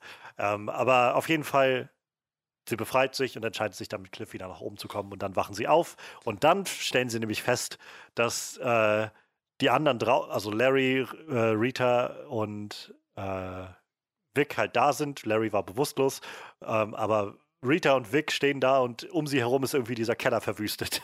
Und jetzt kommen wir nämlich dazu, warum. Ja, jetzt kommt nämlich der nächste sehr abgefahrene Charakter. Der, der, Einer der besten der Serie. The Beard Hunter. Ja, äh, der, der isst die Bärte, ne? Oder wie war das? Der, Yep. der, also, Yep. der isst Also Haare Barthaare oder Haare und kann da Leute aufspüren, denen ihre Haare ist. Super schräg. Super schräg. Ich glaube, er kann es wirklich nicht mit Haaren. Es müssen, glaube ich, wirklich Barthaare sein. Ja? Ja, Ich- ich, bin. Okay. Ich bin Kann mir auch glaube auch ich- tatsächlich, ja. Ist gut möglich. Ich meine, es macht Sinn, dass er dann Beard Hunter heißt. Ja. Also. Ja, äh, der, der Bierschanter wird vom, äh, vom Bureau of Normalcy äh, beauftragt, äh, Co- Colder zu finden. oh, die- ich bin gerade überlegen, was in dieser Folge alles passiert. Die war auch so super schräg. Na, die drehte sich hauptsächlich um ihn. Er ist halt losgezogen. und du hast halt gesehen, wie er beauftragt wurde und äh, Es ist aber er- auch die. Entschuldigung. Ja, also ähm, sein, sein, Pl seine Plotline war halt, dass wie er losgezogen ist und äh, beauftragt wurde und man am Anfang noch denkt, er wohnt ja da irgendwie bei seiner Mutter mit Ja, im ja. Haus und wirkt halt so völlig so isoliert und runtergekommen und dann kommt irgendwie auf einmal jemand oder kommt ein Anruf und der muss dann los und wie er dann einkaufen geht und äh, an dem Punkt ich wusste da noch nicht, auf was das hinausläuft, aber es gab dann diesen Moment, wo er beim Einkaufen ist und da steht halt so ein Mann mit so einem Bart und äh, guckt sich irgendwie so das Sortiment an und er geht so ganz langsam so an der Seite an ihn ran und riecht so an dem Bart irgendwie. Das ist schon weirdo. Und äh, ja, wie er dann in der Doom Manor dann einbricht und dann ähm, Haare. Oh, das ist so eine widerliche Szene. Oh, es ist so widerlich. Wie er, wie er die Haare aus dem Abfluss Ja. zieht und dann so langsam in seinen Mund. Oh, und oh, nee, das war. Das hätte, also das, das ist, hat ähnliches, ähnliche abstoßende Wirkung auf mich gehabt, wie wenn ich so einen Splatter-Horrorfilm sehe. Das war wirklich, oh nee. Oh, ich finde Haare ist sowieso sowas. Meine Schwester hat äh, immer sehr, sehr lange Haare, schon seit früher Kindheit. Und das hieß halt, dass bei uns in der, im Haus damals viel lange Haare überall waren. Und ich habe so oft gehabt, dass ich einfach in meinem Zimmer irgendwie an Teppich, ich habe Teppichboden und dann ständig hast du irgendwelche scheiß langen Haare. Ich fand das so nervig und eklig auch manchmal einfach, wenn du, wenn du dann überall Haare hängen hast und ah, und das hat irgendwie so viel auf einmal so, so getriggert zu sehen, wie er diese, diese Haare aus dem mit Haaren. so, so ein bisschen, ja. Also ich, Ich stelle mir halt, gemerkt habe, irgendwie so, oh nee, oh. boah, ich stell mir halt echt vor, wie, bei den Dreharbeiten, wie, ich, ich weiß nicht, die werden ja irgendwelche Props genommen, oder irgendwas, was man halt essen kann. Ja. Aber wie halt so Musste ich auch dran diese denken. ganze Leute drumrum, so der Kameramann, also am Würgen, Alle so, Würgen sind. Boah, weil ich finde das auch super ekelhaft. Ja, das war richtig widerlich. Zieht er die, diese widerlichen Haare raus. Oh. Ja, wie gesagt, Bartjäger halt, ne? Bah. Ja, und dann, dann äh, finden Rita und, und Vic ihn halt und beginnen dann so einen Kampf mit ihm, aber er kann sie dann auch, weil er, glaube ich, auch von Vic was gegessen hat, das Essen Haaren, weiß, äh, was er so gemacht hat und äh, wie er kämpft und keine Ahnung, was er so gegessen hat und solche Sachen und dann äh, dazu halt Vics System noch verrückt spielt und dann kann er abhauen. Ja, und die andere Hälfte der Folge ist dieser Flashback um, um den Chief, wie er im, im Sibirien oder wo das ist, Ja, da unterwegs stimmt. ist. Ja, da sieht man mal ein bisschen mehr aus seiner Vergangenheit. Oder sag ich mal, das erste Mal richtig was aus seiner Vergangenheit. Und man kriegt halt so langsam ein Gefühl dafür, wie alt der Chief eigentlich schon ist. Das Ganze war ja dann 1913, glaube ich, als er da unterwegs war. Ja. Mhm. So. Ja, scheinbar, also mit Altern haben die es alle nicht so. So ein bisschen wie bei The Witcher. Ja, das stimmt.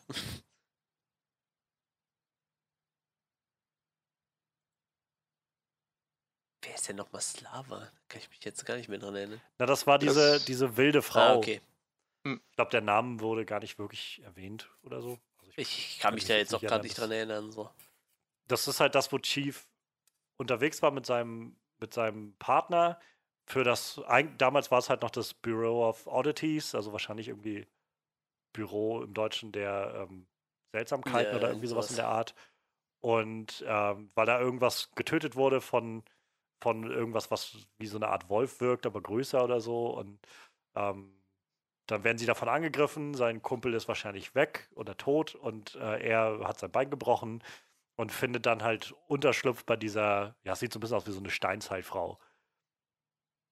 Und ähm, er ja, schreibt dann, glaube ich, immer irgendwie ein Tagebuch oder so. Auf jeden Fall kommentiert er das immer so ein bisschen, dass er da versucht zu heilen und so langsam irgendwie dann wieder zu Kräften kommt und dann baut er so eine Beziehung zu ihr auf. Und ähm, letztendlich realisiert er dann, glaube ich, dass sie unsterblich ist oder sehr, sehr lange leben kann oder so. Und äh, irgendwie mit diesem Wolfswesen-Monster in, also das be beschwören kann oder so. Und letztendlich taucht dann aber sein Partner nach einigen Jahren auf und sagt halt, ja, oh, ich habe doch überlebt und wir sind jetzt das Bureau of Normalcy und äh, ja, wir müssen jetzt einfach alles töten, was seltsam ist. Und daraufhin killt der Chief seinen ehemaligen Partner und kehrt zurück in die äh, Zivilisation und sagt halt, nö, da war nichts in, in den Weiten Sibiriens. Äh, alles wie immer, kein Grund suchen zu gehen. So, jetzt kommt wieder eine relativ emotionale Folge, glaube ich, ne? Francis Patrol. Das müsste die Folge gewesen sein, wo Larry seinen damaligen oh, Freund ja. wieder besucht, ne? also seinen, seinen Lebenspartner oder seine Affäre, ich weiß nicht, was es war.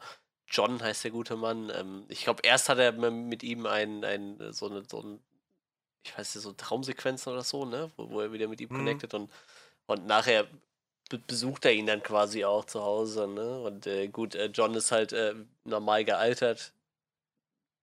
Dementsprechend, ich weiß nicht, wann seine Zeit war, aber wahrscheinlich schon weit über 80 oder so, schwer krank. Ähm, des Weiteren gab es in der Staffel, glaube ich, noch, dass Cliff mit Rita zusammen seine Tochter besucht, ne? Das war auch noch dabei, ja? Ja, das ist genau diese Folge, wo er auf, auf Alligatorjagd geht. um die Uhr wieder zu bekommen, ja. Was gab es noch in dieser Staffel?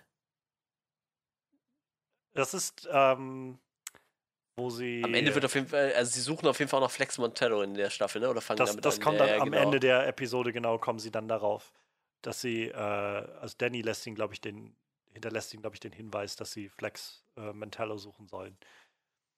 Ähm, ja, ich, wir sehen halt, dass äh, Vic mit seinem Stimmt, mit seinem, mit seinem System, System Probleme genau. immer mehr hat und versucht das immer zu rebooten. Und ähm, ich glaube, das ist auch das, wo er dann seinen Arm aufschneidet.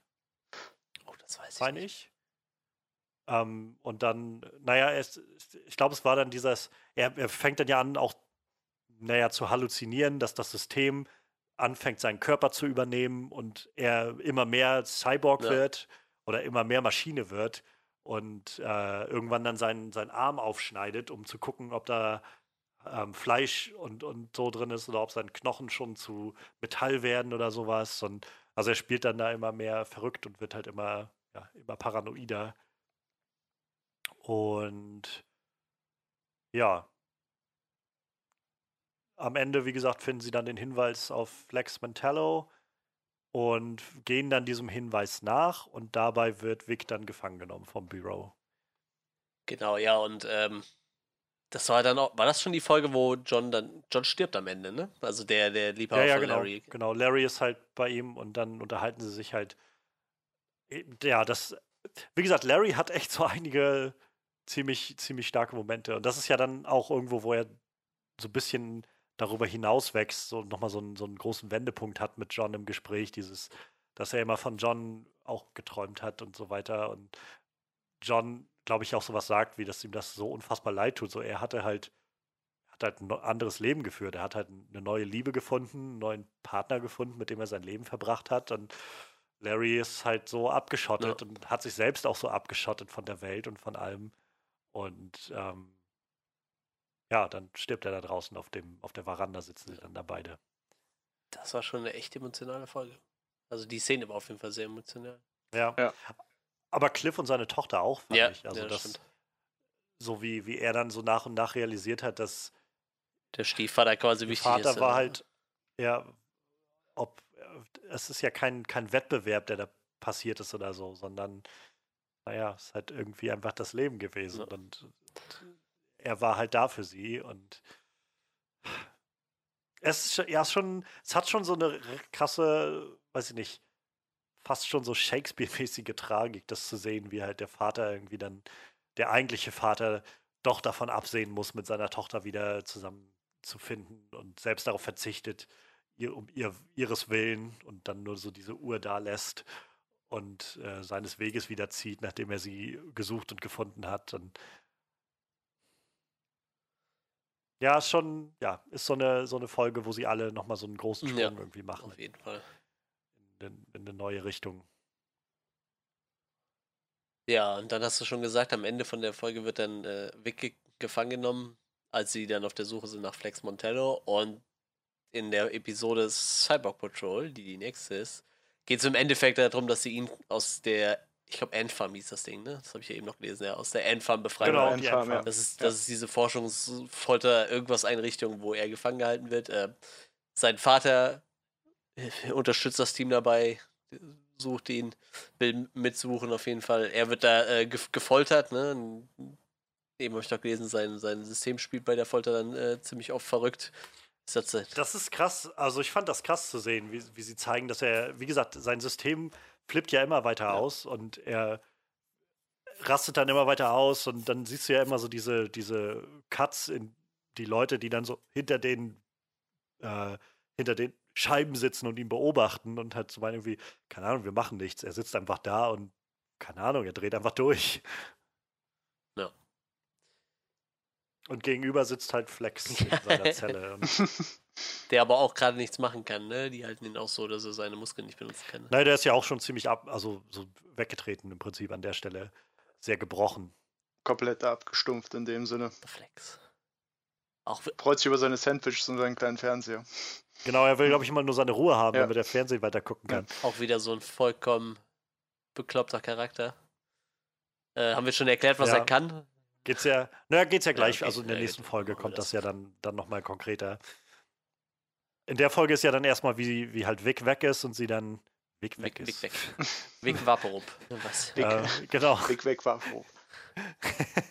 und äh, sie halt dann ihn da rausholen wollen und dann den Vater von Vic mit an ja. Bord holen und dann hacken sie ja einen Plan aus, wie sie reinkommen.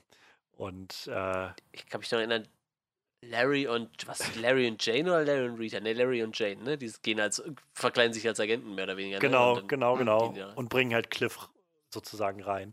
Und werden dann aber auch sofort gefangen genommen von, von den Leuten ja. dort unten mit ihren ganz besonderen Waffen. Ähm, ist auch wieder. Ach, Cliff ist einfach. Ich, Cliff, Brandon Fraser ist einfach so großartig in dieser yeah. Rolle. Und also selbst wenn es nur seine Stimme ist. Und keine Ahnung, dieser Moment, wo er da einfach an diesem Magneten an der Decke hängt und irgendwie mit dieser, mit dieser Arbeiterin da unten labert und die irgendwie, äh, die, naja, provoziert und sie dann irgendwie schon davon äh, träumt, dass sie ihn jetzt dann gleich irgendwie auseinandernehmen kann und so weiter. Und der einfach immer nur da oben hängt und so in seiner Art und Weise redet und dann nachher schlussendlich einfach auf sie rauffällt. so, so. Ja, also sie werden ja in der äh, gefangen genommen und der, der Plan ist ja dann letzt, also im ersten Moment, oder es wirkt dann lange so, als ob äh, Vicks Vater die anderen einfach verkauft hat, um an seinen Sohn zu kommen, bis dann nachher rauskommt, dass das Teil des Plans ja. war und äh, sie Rita in, in flüssiger Form mit in, in Cliff mitgeschleppt haben und sie dann, sie dann rauskommt und äh, sie dann, also Cliff und äh, Larry befreit. Jane kann sich selbst befreien, nachdem Karen eben nochmal rauskommt. Das war halt, wo ich gedacht habe beim Schauen, oh Gott, Karen schon wieder. Wer weiß, was hier. So, der, jetzt, jetzt fliegt doch der ganze Plan den, um die Ohren oder was so. Aber ähm, ja, nee, ähm, Jane kann dann doch recht schnell wieder die, die Kontrolle übernehmen. Ähm, und dann lassen sie alle Leute frei und alle Wesen frei und alles frei, was da so unten ist. Die laufenden Ärsche zum Beispiel. ja, mit der Ohren, oder? So, du? Äh, war, nee, das waren, also wenn ich mich recht erinnere, war das einfach so ein so ein, so ein Haufen an, an Ärschen. Nee, stimmt, es waren ja wirklich nur ein, äh, ein Haufen von laufenden Ärschen, ja. so, also so ein Rudel oder wie man ja. das auch immer nennt. Eine ja. Rotte. Man möchte, man möchte natürlich sagen, es ist eine sehr erwachsene Serie. Das Schlimme ist, ist es wirklich ja, eigentlich, ich mein, ne? Aber, auch wenn es halt so bescheuert klingt die ganze Zeit. Sie hatten aber auch sehr, sehr spitze Zähne und haben Leute zerfleischt. Also ich meine. Ja. das macht's erwachsen, finde ich. Oh Mann.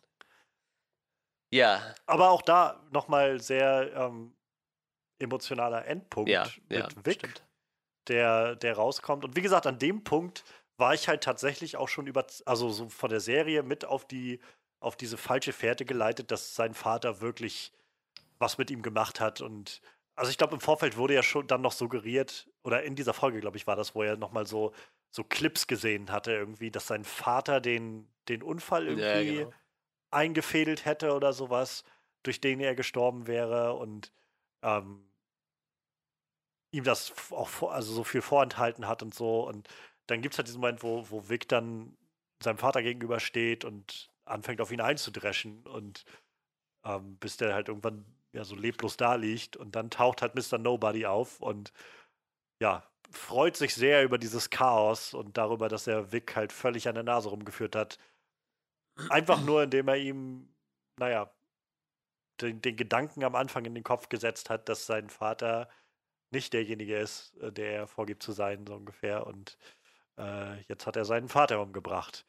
Und da habe ich auch gedacht, so, scheiße, Mann, das ist, das ist verdammt düster. ähm, ich, also ich weiß ja nicht, ob der jetzt wirklich tot ist, aber das das wäre schon ganz schön traurig, wenn der jetzt wirklich tot ist und seinen Vater umgebracht ja. hat. Stimmt. Ich glaube, das ist dann, wenn man das bingen kann, wird es ja relativ schnell aufgelöst. Aber ich glaube, für so Leute, die eine Woche warten mussten, war das bestimmt übel.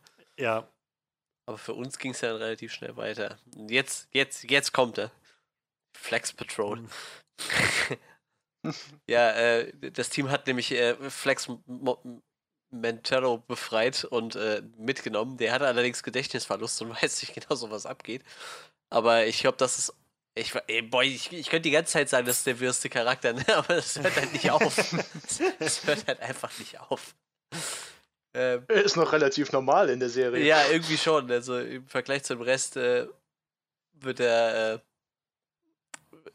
wirkt, wirkt dieser Charakter relativ normal. Ähm, ja, wie gesagt, er, er weiß halt, er hat halt noch Gedächtnisverlust. Äh, man kriegt relativ schnell mit, dass Silas noch lebt. Also der Vater von Vic, der ist äh, nicht gestorben, aber äh, sehr kritisch im Zustand. Ähm, ja, man erfährt ein bisschen was über Flex, zum Beispiel, dass er halt in den 60ern schon von, von dem Bureau of Normalcy gefangen genommen wurde. Ähm, was, was ging in der Folge noch so ab?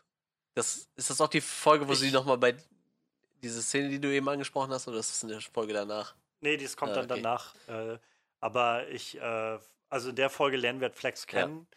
als so diesen, diesen absolut, also seine Fähigkeiten sind ja nun schon sehr abgedreht und auch sehr, sehr mächtig.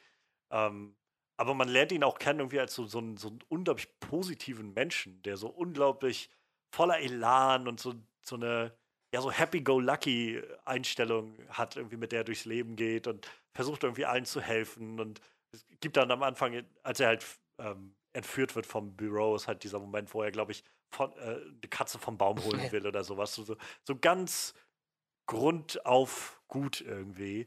Und zu sehen, wie er dann so diese, über den Verlauf der Folge sieht man in diesen Flashbacks, wie er, wie er immer wieder gefoltert wird auf irgendeine Art und Weise, sich aber immer nicht davon unterkriegen lässt und gleichzeitig sehen wir ja halt in den, in den Gegenwartsmomenten, dass er halt gebrochen ist und kaputt ja. ist. Und ich muss sagen, das ist sowas, was mir auch immer nahe geht, das zu sehen, wie halt so jemand, also du weißt, es wird irgendwo darauf hinauslaufen, dass so ein unglaublich optimistischer, positiver Mensch einfach zerbricht an irgendeinem Punkt. Und äh, er, ja, er hält es ja lange durch. Er will ja dann auch fliehen mit der Hilfe, also versucht ja dann Larry, beziehungsweise das, das Wesen in Larry, ähm, dazu zu bewegen, ihm bei der Flucht zu helfen. Aber letztendlich ähm, wird das Ganze dann ja abgebrochen, nachdem ähm, sie seine Frau, glaube ich, dann gefangen nehmen oder bedrohen und halt sagen, wenn er nicht mitspielt, dann wird seine Frau drauf gehen oder so. Und dann, dann ja, lässt er seinen Widerstand fallen und vergisst, wer er ist über die Jahre und vergisst, was er kann das ist schon irgendwo, ja, schon sehr tragisch irgendwie, das zu sehen. Es gibt einfach keine normalen Charaktere, ne? Die müssen alle so tragisch sein. Ja. Es gibt einfach nur traurige Charaktere in dieser Serie. selbst wenn du halt jemand bist, der einfach nur einen Muskel anspannen muss, um, keine Ahnung, Stromausfall hervorzuführen, also herbeizuführen. Ja. Ja, ich glaube, sie, sie bringen ja, also nachdem sie dann tausend Sachen probieren, um ihm sein Gedächtnis wieder zu, zu bringen, ähm, ich glaube, eine der ersten Sachen war, dass sie ihn, dass sie ihn rasieren und so und einkleiden und äh, aber alles irgendwie nichts hilft, bis sie dann rausfinden, dass er halt eine Frau hat und ich glaube, seine, seine Frau dann zu ihm teleportieren. Und dann kommt seine Erinnerung wieder, aber durch das Bureau, also korrigiert mich, ich kann mich nur noch vage daran erinnern. Ich meine, es war so, dass das Bureau irgendwie das so gedreht hatte, wenn seine Frau irgendwie wieder mit ihm Kontakt hätte, dann, dann, naja, wird sie in ihre Atome zerlegen oder sowas. Und genau das passiert dann auch. Und dann ist er ganz schön sauer, meine ich mich zu erinnern. Das weiß ich gerade nicht mehr. Naja, so war es. Ne? Als es sich dann im Endeffekt dann aufgelöst hat, äh, sind dann wirklich dann alle Sicherungen überall rausgeflogen. Ja, und dann kriegen sie. Ich weiß gar nicht, ja. ob sie dann. Ach, genau, in derselben Folge ist das noch, wo Larry nämlich auch zu dem Punkt kommt, dass er. Ähm, dass er bereit ist, irgendwie loszulassen. Und ähm, nachdem er irgendwie die ganze Serie über das Wesen in sich als, als Gegner betrachtet hat oder so als Parasiten, der irgendwie in ihm ja. wohnt, ähm, ist er an dem Punkt angekommen, dass er sagt, ich, ich will dich nicht abhalten, so du, du kannst gehen. So, ich, ich, ich lass dich gehen, la, bitte. Versch, verschwinde. Also du hast ein eigenes Leben. Es wird ja auch nochmal klar gemacht, dass für das andere Wesen es nicht leicht ist, in Larry zu wohnen. Das ist wohl auch für das andere Wesen ein, ein kräftezehrender und, und schmerzvoller Akt. Ähm, und dann haut es irgendwie für eine gewisse Zeit ab, aber es wird dann auch klar, dass Larry einfach nicht mehr leben kann ohne dieses Wesen, weil er so verstrahlt ist ja. und so innere Verletzungen wahrscheinlich einfach hat. Ich meine, er ist mit einem Flugzeug irgendwie aus der Stratosphäre oder so auf den Boden gefallen.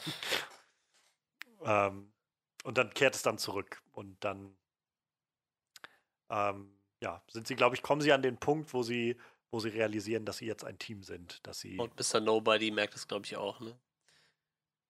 Ja, ja genau. Ja, Rita hatte noch einen kleinen Subplot, ne? Einer, da kann ich mich aber nicht mehr dran erinnern, habe ich auch gerade nur gelesen, dass mit, mit einer ah, jungen ja. Schauspielerin, die sich umgebracht hat, nachdem sie. Ja, ja, das waren so diese Flashbacks, die sie dann ja, hatte. Genau. Nachdem sie irgendwie ein Kind von einem Filmproduzenten gekriegt hat. Klingt ein bisschen wie Harvey Weinstein so.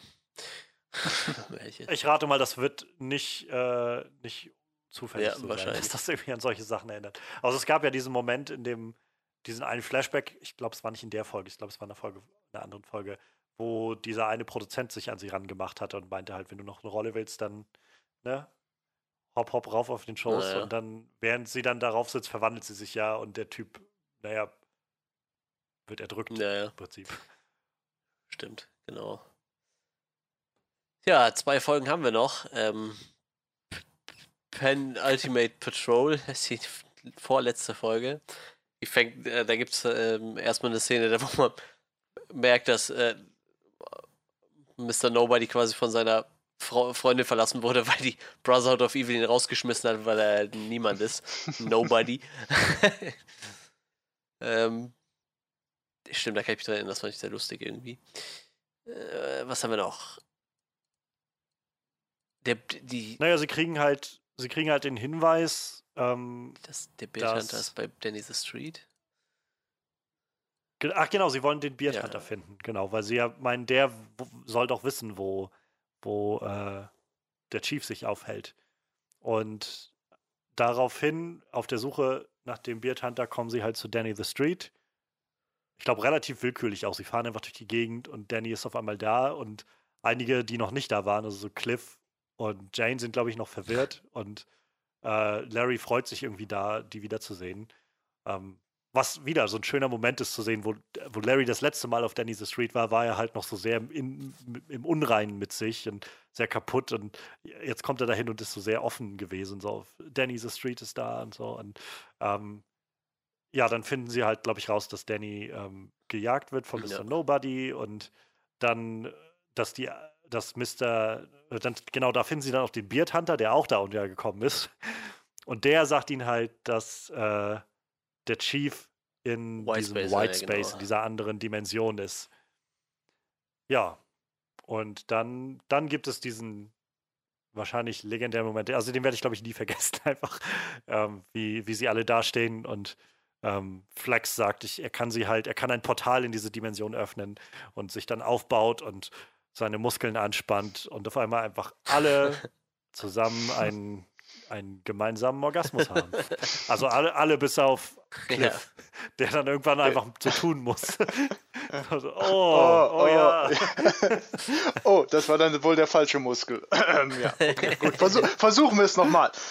Halt inkl inklusive der Straße natürlich, ja. so wo dann die die, die wabbel-wackelarmigen Windhosenkameraden dann einfach so um, umherflattern oder die. Explodieren äh, nicht auch noch Hydranten? Ja, ja genau, ja. die Hydranten so. to drive so, the point home. Wie sie es halt auch aufziehen, ist halt so herrlich, wie sie so alle irgendwie oh, oh, oh, so irgendwie Rita versucht sich so zusammenzunehmen. Ähm, Larry steht dann da und dann, we're, we're, und dann hat Jane einfach so, we're fucking coming, man! ja, man denkt halt im ersten Moment noch, okay, sie werden irgendwo hingezogen oder sonst irgendwas. Äh, ja. Nein, nein, nein. Und wie gesagt, das war so einer der ersten Clips, die ich aus dieser Serie gesehen habe und dann gedacht habe, ich glaube, das muss ich mir angucken. Ja, äh, in der Zwischenzeit gab es halt noch eine Szene mit, äh, mit, mit Vic, ne? Sein Vater kommt, glaube ich, wieder zu sich und äh, erzählt ihm dann quasi, dass er und seine Mutter theoretisch den Unfall überlebt haben, aber er nur einen retten konnte und dann halt sich dafür entschieden hat, Vic zu retten. Das äh, wusste er bis dahin nicht. Hat, glaube ja. ich, einfach sein, sein, sein Gedächtnis so umprogrammiert, dass er das nicht wusste, also gedacht hat, seine Mutter wäre halt gestorben. Ähm, ja, und äh, unser Team trifft dann im Whitespace auf Mr. Nobody, ne, glaube ich. Erstmal sind sie, glaube ich, alle ah, alleine ja, da und, und irren dann durch die Gegend. Dann haben sie halt auch immer noch mal diese Momente, wo sie in diese stimmt, ja, ja, genau. in ihre Origin sozusagen ja. zurückkommen und die Möglichkeit haben, Dinge anders zu machen und doch noch mal den anderen Weg zu gehen oder so. Ähm, wir hatten es auch auf dem, also irgendwann vorher kam das schon noch mal ähm, in dem Flashback vor, dieser Moment, ähm, zum Beispiel bei Cliff fand ich auch sehr stark, als dieser, dieser Unfall von Cliff passiert ist. Du sagst ja schon, das war dann quasi mit seiner Frau und seiner Tochter. Das kam aber auch nur, nachdem er mit der, ähm, mit der Haushälterin, äh, mit, mit, der, mit dem Kindermädchen schon geschlafen hatte und dann so im halbtrunkenen Zustand irgendwie noch seine Frau wieder angerufen hat und so ein, so ein Moment der reinen Schuld hatte und einfach gesagt hat, ich bin so ein, ich bin so ein Stück Scheiße irgendwie. Und ich will aber irgendwie dich nicht verlieren, ich will unsere Familie nicht verlieren und so gib mir noch eine Chance und wir kriegen das irgendwie hin. Und sie ihr dann, sie ihm dann auch die Chance gegeben hat und dann halt dieser Unfall passiert ist, ähm, das hat das Ganze nochmal ziemlich, ziemlich ja, dramatischer gemacht, fand ich. Und äh, hier gibt es dann diesen Moment, wo er nämlich dann wieder da sitzt mit, mit dieser, ähm, mit diesem Kindermädchen und wieder mit ihrem Wagen ist und die Möglichkeit hätte, alles wieder zu machen oder halt anzurufen und zu sagen, wir machen, wir, wir, keine Ahnung, wir treffen uns, aber wir fahren nirgendwo hin oder irgendwas und naja, alle irgendwie ja zu dem Schluss kommen, nee, wir müssen unser, unser Ding so durchziehen, wir müssen weitermachen, wir müssen das tun, was wir, was wir gemacht haben. Irgendwie. Die Leute sein, die wir sind. Und dann gibt es einen sehr schönen Moment, wo sie dann wieder alle im Whitespace landen und alleine sind und umherirren und sich fragen, ähm, was passiert. Und es gibt immer aus dem Off halt diese, diese Erzählung von Mr. Nobody, der das alles beschreibt, bis halt Rita irgendwann anfängt, ihre eigene Geschichte zu erzählen. Und dann irgendwie meinte, oh, und dann, uh, und dann traf er Cliff. Und dann ist, oh, Cliff, da bist du ja so. fand ich herrlich. Das war schön. Ja, dann, dann treffen sie ihn letztendlich alle zusammen und treffen dann auf Mr. Nobody und auf den Chief und haben dann so einen kleinen, so einen kleinen Fight, bis dann ähm, Vic auftaucht und Mr. Nobody einfach explodieren lässt. Und dann ist das Problem gelöst? Ja, yeah. der Tag ist gerettet in der vorletzten Folge. Ja. Ja. Dann gibt es, glaube ich, einen Zeitsprung um ein Jahr, ne? wo sie dann quasi mhm. zu Doom Patrol zusammengewachsen sind und dann ständig sterben. ich glaube, sie waren in der Zeitschleife gefangen, ne? dass sie immer wieder so den Zeitpunkt genau. erleben, wo sie sterben. Ja. Ein riesiger Roboter hat die Stadt angegriffen und sie haben halt, egal was sie versucht haben, sind einfach jedes Mal draufgegangen. Außer halt der Chief, der musste das ja. immer mit ansehen. Und äh, er, Mr. Nobody, ist natürlich nicht tot, der lebt noch und sagt dann, dass es eine Illusion war. Und dass sie scheinbar immer noch im White Space gefangen sind. Ja, er wollte halt, ne, das war, was ja so sein Plan war, ne? Ihm ging es ja darum, die zu brechen. Ja. So die, also vor allem, vor allem äh, dem Chief einfach alles zu nehmen, was er, was er hatte. Und er zwingt dann den Chief letztendlich im White Space die Wahrheit zu offenbaren, nämlich dass er nicht einfach nur diese Leute aufgenommen hat, diese ganzen Leute, die die Doom Patrol geworden sind, sondern dass er ein sehr großes Händchen in jeder deren Origins hatte. Ähm, also quasi, dass er mitverantwortlich war, dass sie überhaupt so geworden sind, wie sie, wie sie eben jetzt sind. Prinzipiell ja eigentlich die einzige Verantwortung hm. bei allen. Ja. ja. Er hat ja in dem Sinne alle Unfälle ausgelöst oder alle Unglücke Orchestriert so, illustriert, ja, ja genau halt im, im Namen der, des Bü Bureaus, wenn ich mich noch recht erinnere, glaube ich, damals noch. Ähm, aber ja, er war im Prinzip derjenige, der dafür zuständig war. Und es kommt dann, glaube ich, später raus, dass er das irgendwie alles gemacht hat im, im eigenen im, Interesse. Ja, ja, weil er halt, weil er ein Mittel finden wollte, möglichst lange zu leben, weil dann nochmal so ein letzter Twist kommt, dass seine Tochter, also er hat eine Tochter und diese Tochter wohl sehr, sehr andere faszinierende Kräfte hat und er sich, solange er kann, solange sie möglich ist, um sie kümmern möchte. Und deshalb so, so lange leben will, wie, wie er nur kann. Mhm. Also irgendwo ein, ein nobler Gedanke, aber auch sehr egoistisch. Und dann gibt es einen wirklichen Zeitsprung. Wo wir dann sehen, wie sie irgendwie alle, ich weiß nicht, wie lange das später ist, aber ähm, auf jeden Fall alle sich so verstreut haben und versucht haben, irgendwie wieder ein ein normales Leben in irgendeiner Form zu führen. Jetzt sind wir in der letzten Folge quasi schon, ne? Ezekiel genau. Patrol. Genau. Ezekiel ist äh, die Kakerlake. die predigende Kakerlake. ähm, ich habe überhaupt keine Ahnung mehr, was abgeht. Ähm, ähm, ähm, ähm, ähm äh, ich versuche das gerade nochmal zusammen. Sonst, äh, Johannes, du bist immer so gut auf dem Laufenden. Bei mir ist das halt viel zu lang hier. ja. Ähm, ja, wie gesagt, das, nachdem rausgekommen ist, dass, dass der Chief die alle manipuliert hat und in ihre Situation gebracht hat, hauen sie halt im Prinzip alle ab. Und dann sehen wir halt so die unterschiedlichen Situationen, in denen sie leben. Also ähm, Larry und Rita wohnen, meine ich, zusammen. Und Rita äh, hat sich als, als so Schauspiellehrerin oder Professorin irgendwo eintra eintragen lassen und unterrichtet da und ähm, findet das aber auch nicht sehr erfüllend. Also wurde, glaube ich, es gab dann diesen Moment, wo sie, ähm, wo so, ein, so, eine, so, eine, so eine Szene geprobt wurde von sehr, ja, unambi äh, unambitionierten Teenagern und sie einfach dann zu dem einen auf, Jungen auf die Bühne gegangen ist und sein, sein Gegenüber gespielt hat und so klar wurde irgendwie, dass sie da eigentlich völlig jenseits, also tief unter ihrem Niveau irgendwas abliefern oder was, was unterrichten muss, was tun muss, obwohl sie halt eigentlich eine viel bessere Schauspielerin ist. Übrigens haben wir auch bei Rita noch zu sagen, vielleicht ähm, wie gesagt, ich mag die Figur sehr gerne und was sie durchmacht. Ich finde, die Schauspielerin macht das mhm. auch sehr gut. Und zur Hälfte der Serie fiel mir dann irgendwann auf, dass mir die doch bekannt vorkam. Und ich dann festgestellt habe, dass das eine der Ladies ist, die äh, immer wieder bei Two and a Half eine recht große dumme. Rolle hatte. genau. Und irgendwie fand ich das dann umso schöner, als ich das realisiert habe und gedacht habe, wow, die hat den Sprung geschafft ja. irgendwie. Also,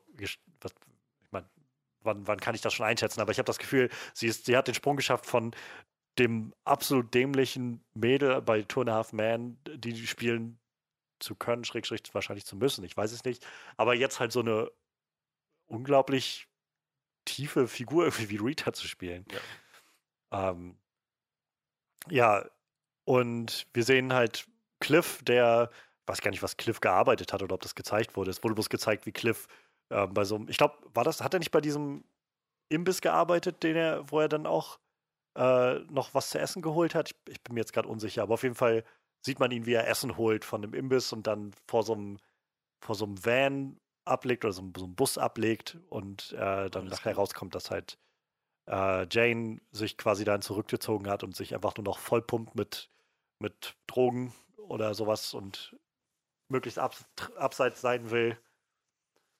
Und ja, letztendlich werden aber alle ähm, zurückgerufen zum, zum äh, Doom Manor, als dieses Lied zu hören ist für alle. Und sie dem nachgehen und alle dort landen und dann rauskommt, dass Mr. Nobody Danny the Street entführt hat. Und sie Danny retten wollen. Da ist dann auch das, wo, ähm, wo der Chief offenbart, was passiert ist und ähm, also, dass er, dass er auch sein Leben verlängern will und so weiter und eine Tochter hat. Und letztendlich müssen sie einfach alle zusammen in dieses Bild gehen zu Danny's Street. Und als sie dann da ankommen, ähm, wüten da halt äh, der Ezekiel und Admiral Whiskers.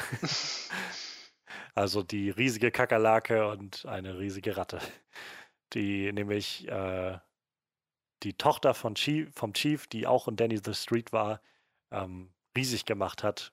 Und Mr. Nobody ist ziemlich abgeschlagen da und hat so das Gefühl, für alles, was er gemacht hat, hat irgendwie keinen Sinn gehabt und beziehungsweise er hat jetzt bekommen, was er wollte und trotzdem ist er nicht glücklich damit und sitzt dann da und lässt sich einfach so gehen, ähm, während Ezekiel und Admiral Whiskers ihn irgendwie ausgebootet haben. Und ja, dann, dann schmeißen sie sich alle noch mit Mr. Nobody zusammen, der einmal mehr seine, seine Erzählung ansetzt. Und ähm, dann ist der große Plan, dass alle in die Kakerlake müssen, gefressen werden müssen und in die Kakerlake müssen, ähm, bevor das Ganze da in die Luft fliegt. Ähm, weil ich glaube, es, es, explodiert im Prinzip diese gesamte Dimension, in der sie da sind. Und naja, weil die Kakerlake halt eine Kakerlake ist, überlebt sie das im Prinzip alles.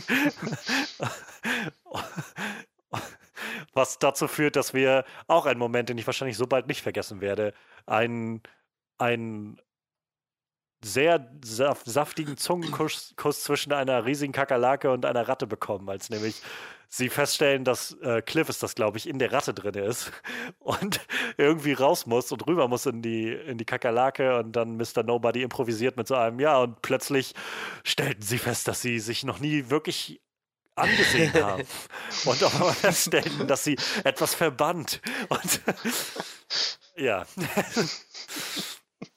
Ach, das war alles so schräg. Ja, und auf jeden Fall dann, dann äh, explodiert da alles und sie kommen dann ähm, kommen dann wieder an ihre Realität an. Und Mr. Nobody ist dann, glaube ich, mit den anderen beiden in ja, diesem genau. Bild gefangen. Und sie haben dann halt Danny the Brick, glaube ich, noch dabei. Und die Tochter. Und ich glaube, also ich habe halt keine Ahnung, was die. Irgendwie ist das schön, nichts von diesen Figuren zu wissen. Ähm, also so über das, was mir die Serie gegeben hat. Deshalb, ich habe keine Ahnung, was da jetzt auf mich zukommt. Du hast scheinbar schon ein bisschen reingelesen, was so die äh, Doom Patrol noch bereithält. Aber ähm, ja, ich habe keine Ahnung. Ich weiß absolut nicht, was zum Beispiel mit der, doch, mit der Tochter vom Chief ist, in welche Richtung das gehen wird, was die letztendlich mit sich trägt und wer die ist und wie alt die zum Beispiel so wirklich ist oder so. Und ähm, keine Ahnung, also das, das äh, endet alles auf so einem sehr interessanten Punkt, fand ich. Auf jeden Fall muss man, wenn man äh, sich so ein bisschen in diese in die Arc reinlesen will, also das ist wohl sehr stark von der Grant Morrison-Serie inspiriert. Ne? Also die, die gibt es wohl auch als Sammelbände. Also wenn man sich wirklich so, ich sag mal, für den Part interessiert, den man hier so bekommt und für das, was da noch kommen könnte, dann sollte man sich die äh, Grant Morrison-Serie, ich glaube, die ist von Mitte der 90er oder sowas, die sollte man sich dann wohl mal einlesen, die war wohl ein starker Einfluss für die Serie.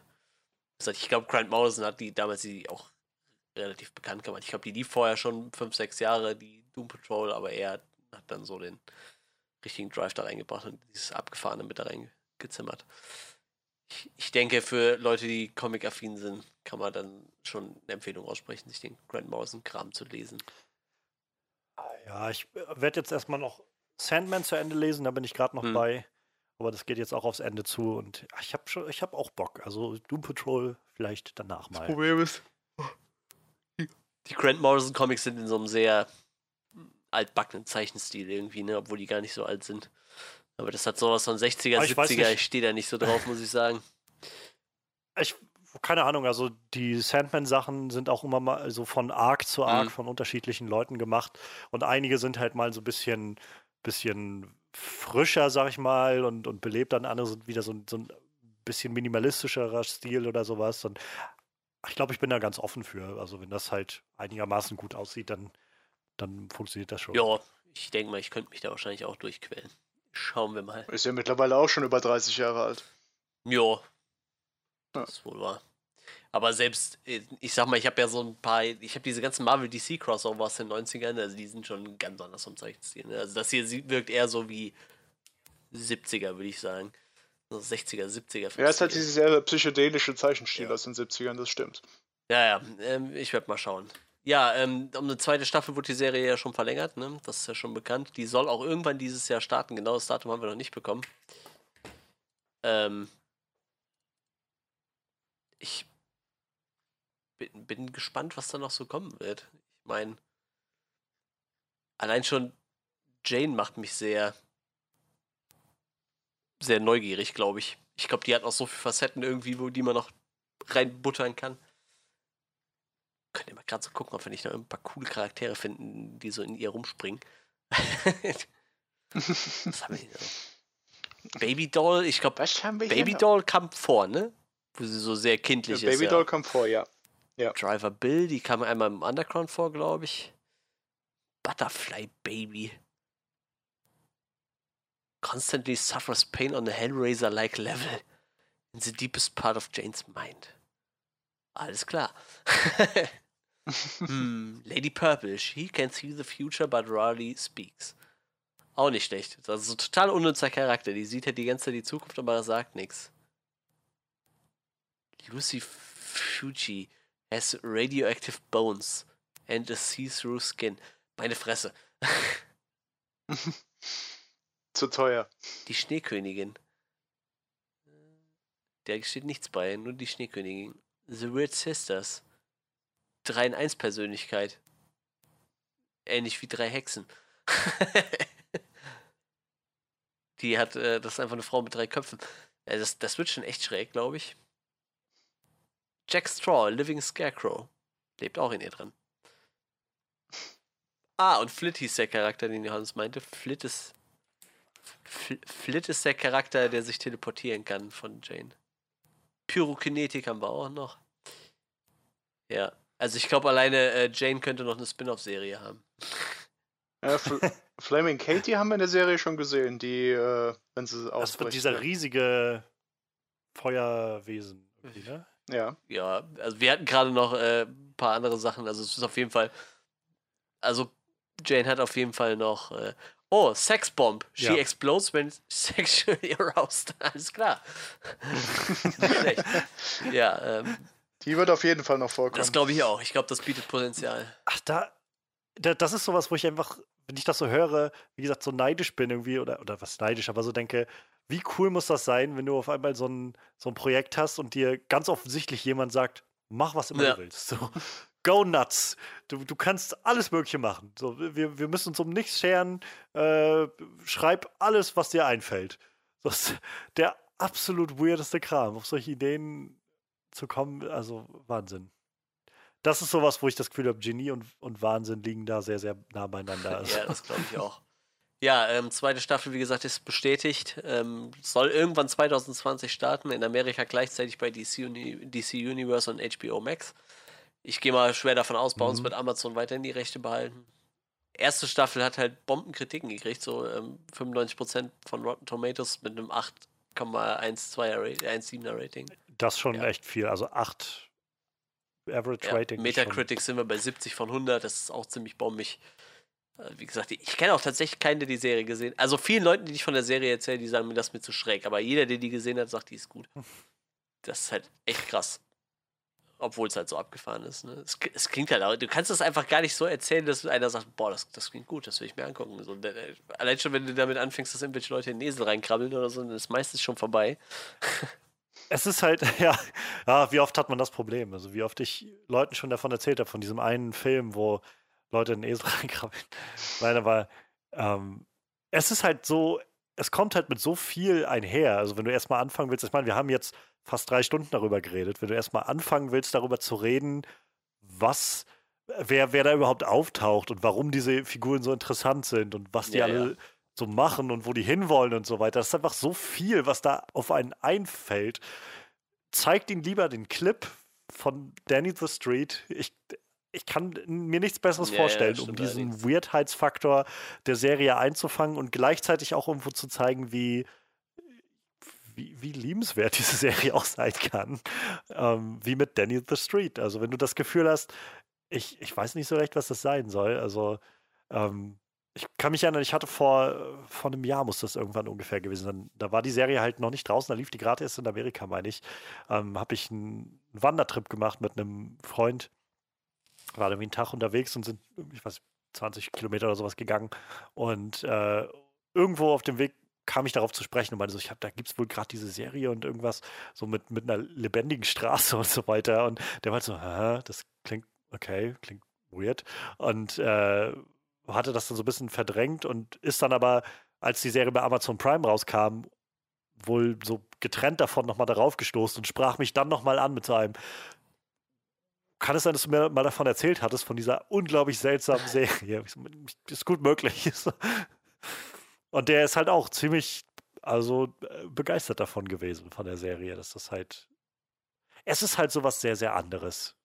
Also, wir leben in der Zeit, wo es ganz viele Superhelden und, und gerade auch Comic-Projekte einfach gibt und Adaptionen und irgendwie, naja, schön, dass dass es da auch noch so, dass wir an den Punkt kommen, wo man weirden Kram damit machen ja. kann. Ich habe The Boys immer noch nicht gesehen, aber das fällt, glaube ja, ich, auch in diese. Sparte von, da hat jemand einfach, ja, ein gutes Konzept gehabt und gesagt, nö, wir interessieren uns jetzt für keinen, für keine Konvention. Wir machen ja, le letztes. Jahr war was Comicserien anbelangt echt crazy so. Also The Boys war auch schon echt krass. Aber ich glaube, Doom Patrol gefällt mir noch eine ganze Ecke besser. So. Doom Patrol war schon krass. Ich bin auf jeden Fall echt gespannt auf die zweite Staffel. Ich habe da Bock drauf. Ich äh, denke, ihr wahrscheinlich auch. Oh ja. Ich, ich lese hier schon was von einem Charakter, der Red Jack heißt, der eingeführt wird. A, a, a bizarre being who claims to be God. Das klingt ja schon mal sehr vielversprechend.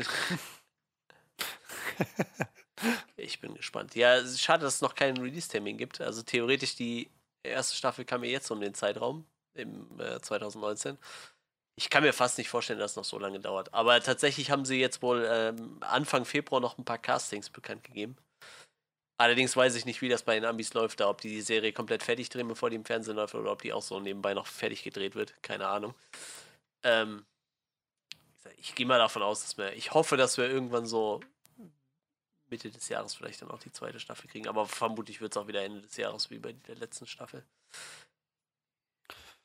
Ja, Oh, ich weiß nicht. Also ich bin auch bereit, ein bisschen länger zu warten, wenn es halt gut ja, wird. Ja, prinzipiell, ja. Ich, ich, bin so insgesamt an den Punkt angekommen, wo ich das Gefühl habe, es gibt einfach so ja, viel Content. da muss ich mir irgendwie keine Sorgen machen, dass ich, dass ich zu lange auf dem Trockenen sitze von irgendwas. Ähm, jetzt Doctor Who ist zum Beispiel gerade für mich so eine Serie, wo jetzt die zwölfte Staffel im Moment läuft. Das dauert jetzt auch wieder nochmal zwei, drei Monate länger, bis sie dann nach Deutschland kommt. Aber es ist auch okay, finde ich. Also weiß nicht, in der letzten Woche gab es so einen, so einen kleinen, ähm, gerade vor zwei, drei Tagen, so einen kleinen Aufschrei im Netz, weil Disney bekannt gegeben hat, dass wenn jetzt die Disney Plus, wenn das jetzt startet im März, ähm, wird halt The Mandalorian noch nicht von Tag 1 an quasi alle Folgen da sein, sondern sie werden es wie in Amerika machen und wöchentlich quasi eine neue Folge. Käse, ne? Die Serie gibt es jetzt schon komplett auf Deutsch und dann ähm, machen die so ein Kappes. Aber das ist halt das, wo ich auch denke, oh, so what? So regt euch da nicht auf. Meine Güte, in Amerika haben sie es auch ausgehalten, irgendwie, dass wöchentlich eine Folge rauskam. Ja, Watchmen, Watchmen, His Dark Materials waren Serien, die letztes Jahr rauskamen, die auch schon in Amerika durch waren und dann nach Deutschland kamen und trotzdem im Wochentakt veröffentlicht wurden. Und ich, es muss auch nicht alles als, meiner Meinung nach, als Binge sofort da sein. Das ist auch okay, wenn irgendwie Sachen mal wöchentlich rauskommen. Disney Plus nicht. möchte es ja in dem Sinne auch als Service so handeln, dass sie im Endeffekt nicht das große Bingen anfangen, ja. sondern Sachen eigentlich, ja, wie beim Kabelfernsehen, das sie ja im Endeffekt ersetzen wollten, dann wieder mit diesen wöchentlichen Ver äh, Veröffentlichungen im Endeffekt anfangen. Macht Amazon ja auch letztendlich so mit, mit Picard zum Beispiel. Ja, aber ich glaube auch nur bei Sachen, ja auch, die die ja. einkaufen, ne? Kann das sein? Also so Sachen, die dann parallel im Fernsehen laufen, sonst macht Amazon eigentlich hauen die auch die äh, Staffeln komplett durch raus. Das ist bei denen eher so selten, glaube ich. Also meistens sind es die Serien, die sie dann irgendwie einkaufen, die im Fernsehen laufen. Da dürfen sie dann erst. Äh, Eigenproduktion, eine Grand Tour machen sie aber auch, glaube ich. Ja, das kann sein, ja. Also bei ein, zwei Sachen ja, ja, auf jeden Fall, aber viele Sachen kommen halt sofort. Also, alles, was ich sagen wollte, ist, ich kann verstehen, dass man irgendwie heiß drauf ist, das alles zu gucken und so. Aber es ist auch kein, kein Weltuntergang, wenn man einfach acht Wochen hintereinander was hat. Und also wie ich Mag auch daran liegen, dass ich es einfach gerade letztes Jahr mit His Dark Materials und Watch, gerade auch Watchmen hatte. Aber ich hatte auch, um ehrlich zu sein, das Gefühl, Watchmen waren neun Wochen, die ich echt jede, nach jeder Folge sehr gespannt war, wie es jetzt nächste Woche weitergeht, weil ich es schon so ewig gar nicht mehr hatte, dass ich einfach mal was im Wochentakt geguckt habe. Und es ist auch nicht so schlimm. Man, man kann es verkraften und hat irgendwie auch länger was von der Serie. Denn wie wir jetzt gerade merken, bei mir ist es auch schon wieder eineinhalb Monate her, dass ich Doom Patrol durchgeguckt habe und es verschwimmt wieder alles so ein bisschen mit der Zeit. Und ähm, das war halt dann so zwei, drei Wochen, wo das alles sehr präsent war und dann ist es weg. So wie bei Watchmen habe ich halt wirklich zwei Monate irgendwie nur das vor Augen gehabt, weil ich wusste, dass das jetzt immer, immer noch läuft und Zeit hatte, über einzelne Episoden nachzudenken. Es konnte sich besser also, setzen. Genau, genau. Und also, wie gesagt, ich will, alles, was ich sagen will, ist, es ist okay. Wir, wir werden es alle überleben. ähm, es, es, ist okay, wenn, wenn man einfach über mehrere Wochen einige Sachen streckt. Und es ist ja nicht so, als hätten wir nicht tausend andere Sachen, die wir auch medial machen können. Eben. Aber eben, ja. eben. Ja, da würde ich sagen, so viel zu Doom Patrol. Ich sag, wir sind gespannt auf die zweite Staffel. Ähm, ich weiß gar nicht, wann wir diese Folge hochladen. Auf jeden Fall gibt es die Woche auch noch einen regulären Podcast zu ähm, zu äh, Birds of Prey. Schauen wir mal, ob der davor oder danach kommt. Haltet auf jeden Fall die Augen offen, wenn ihr da Bock drauf habt. Ja, sonst äh, danke, dass ihr uns so lange zugehört habt. Danke, Patrick, dass du dabei warst. Uns nochmal. Kein Problem, immer gerne. Kräftig unterstützt hast. Ähm, ja, wir hören uns an anderer Stelle wieder. Checkt unsere Social Media Kanäle aus. Johannes hat mittlerweile auch Instagram, habe ich gesehen. da lädt er viel mhm. Musikkram hoch ähm, falls ihr da mal reinschauen wollt. Wird bestimmt unten drunter verlinkt, wie ich Johannes kenne. naja. ähm, wie gesagt, ihr findet alle wichtigen Links unten drunter und äh, wir hören uns dann an anderer Stelle wieder. Auf Wiedersehen.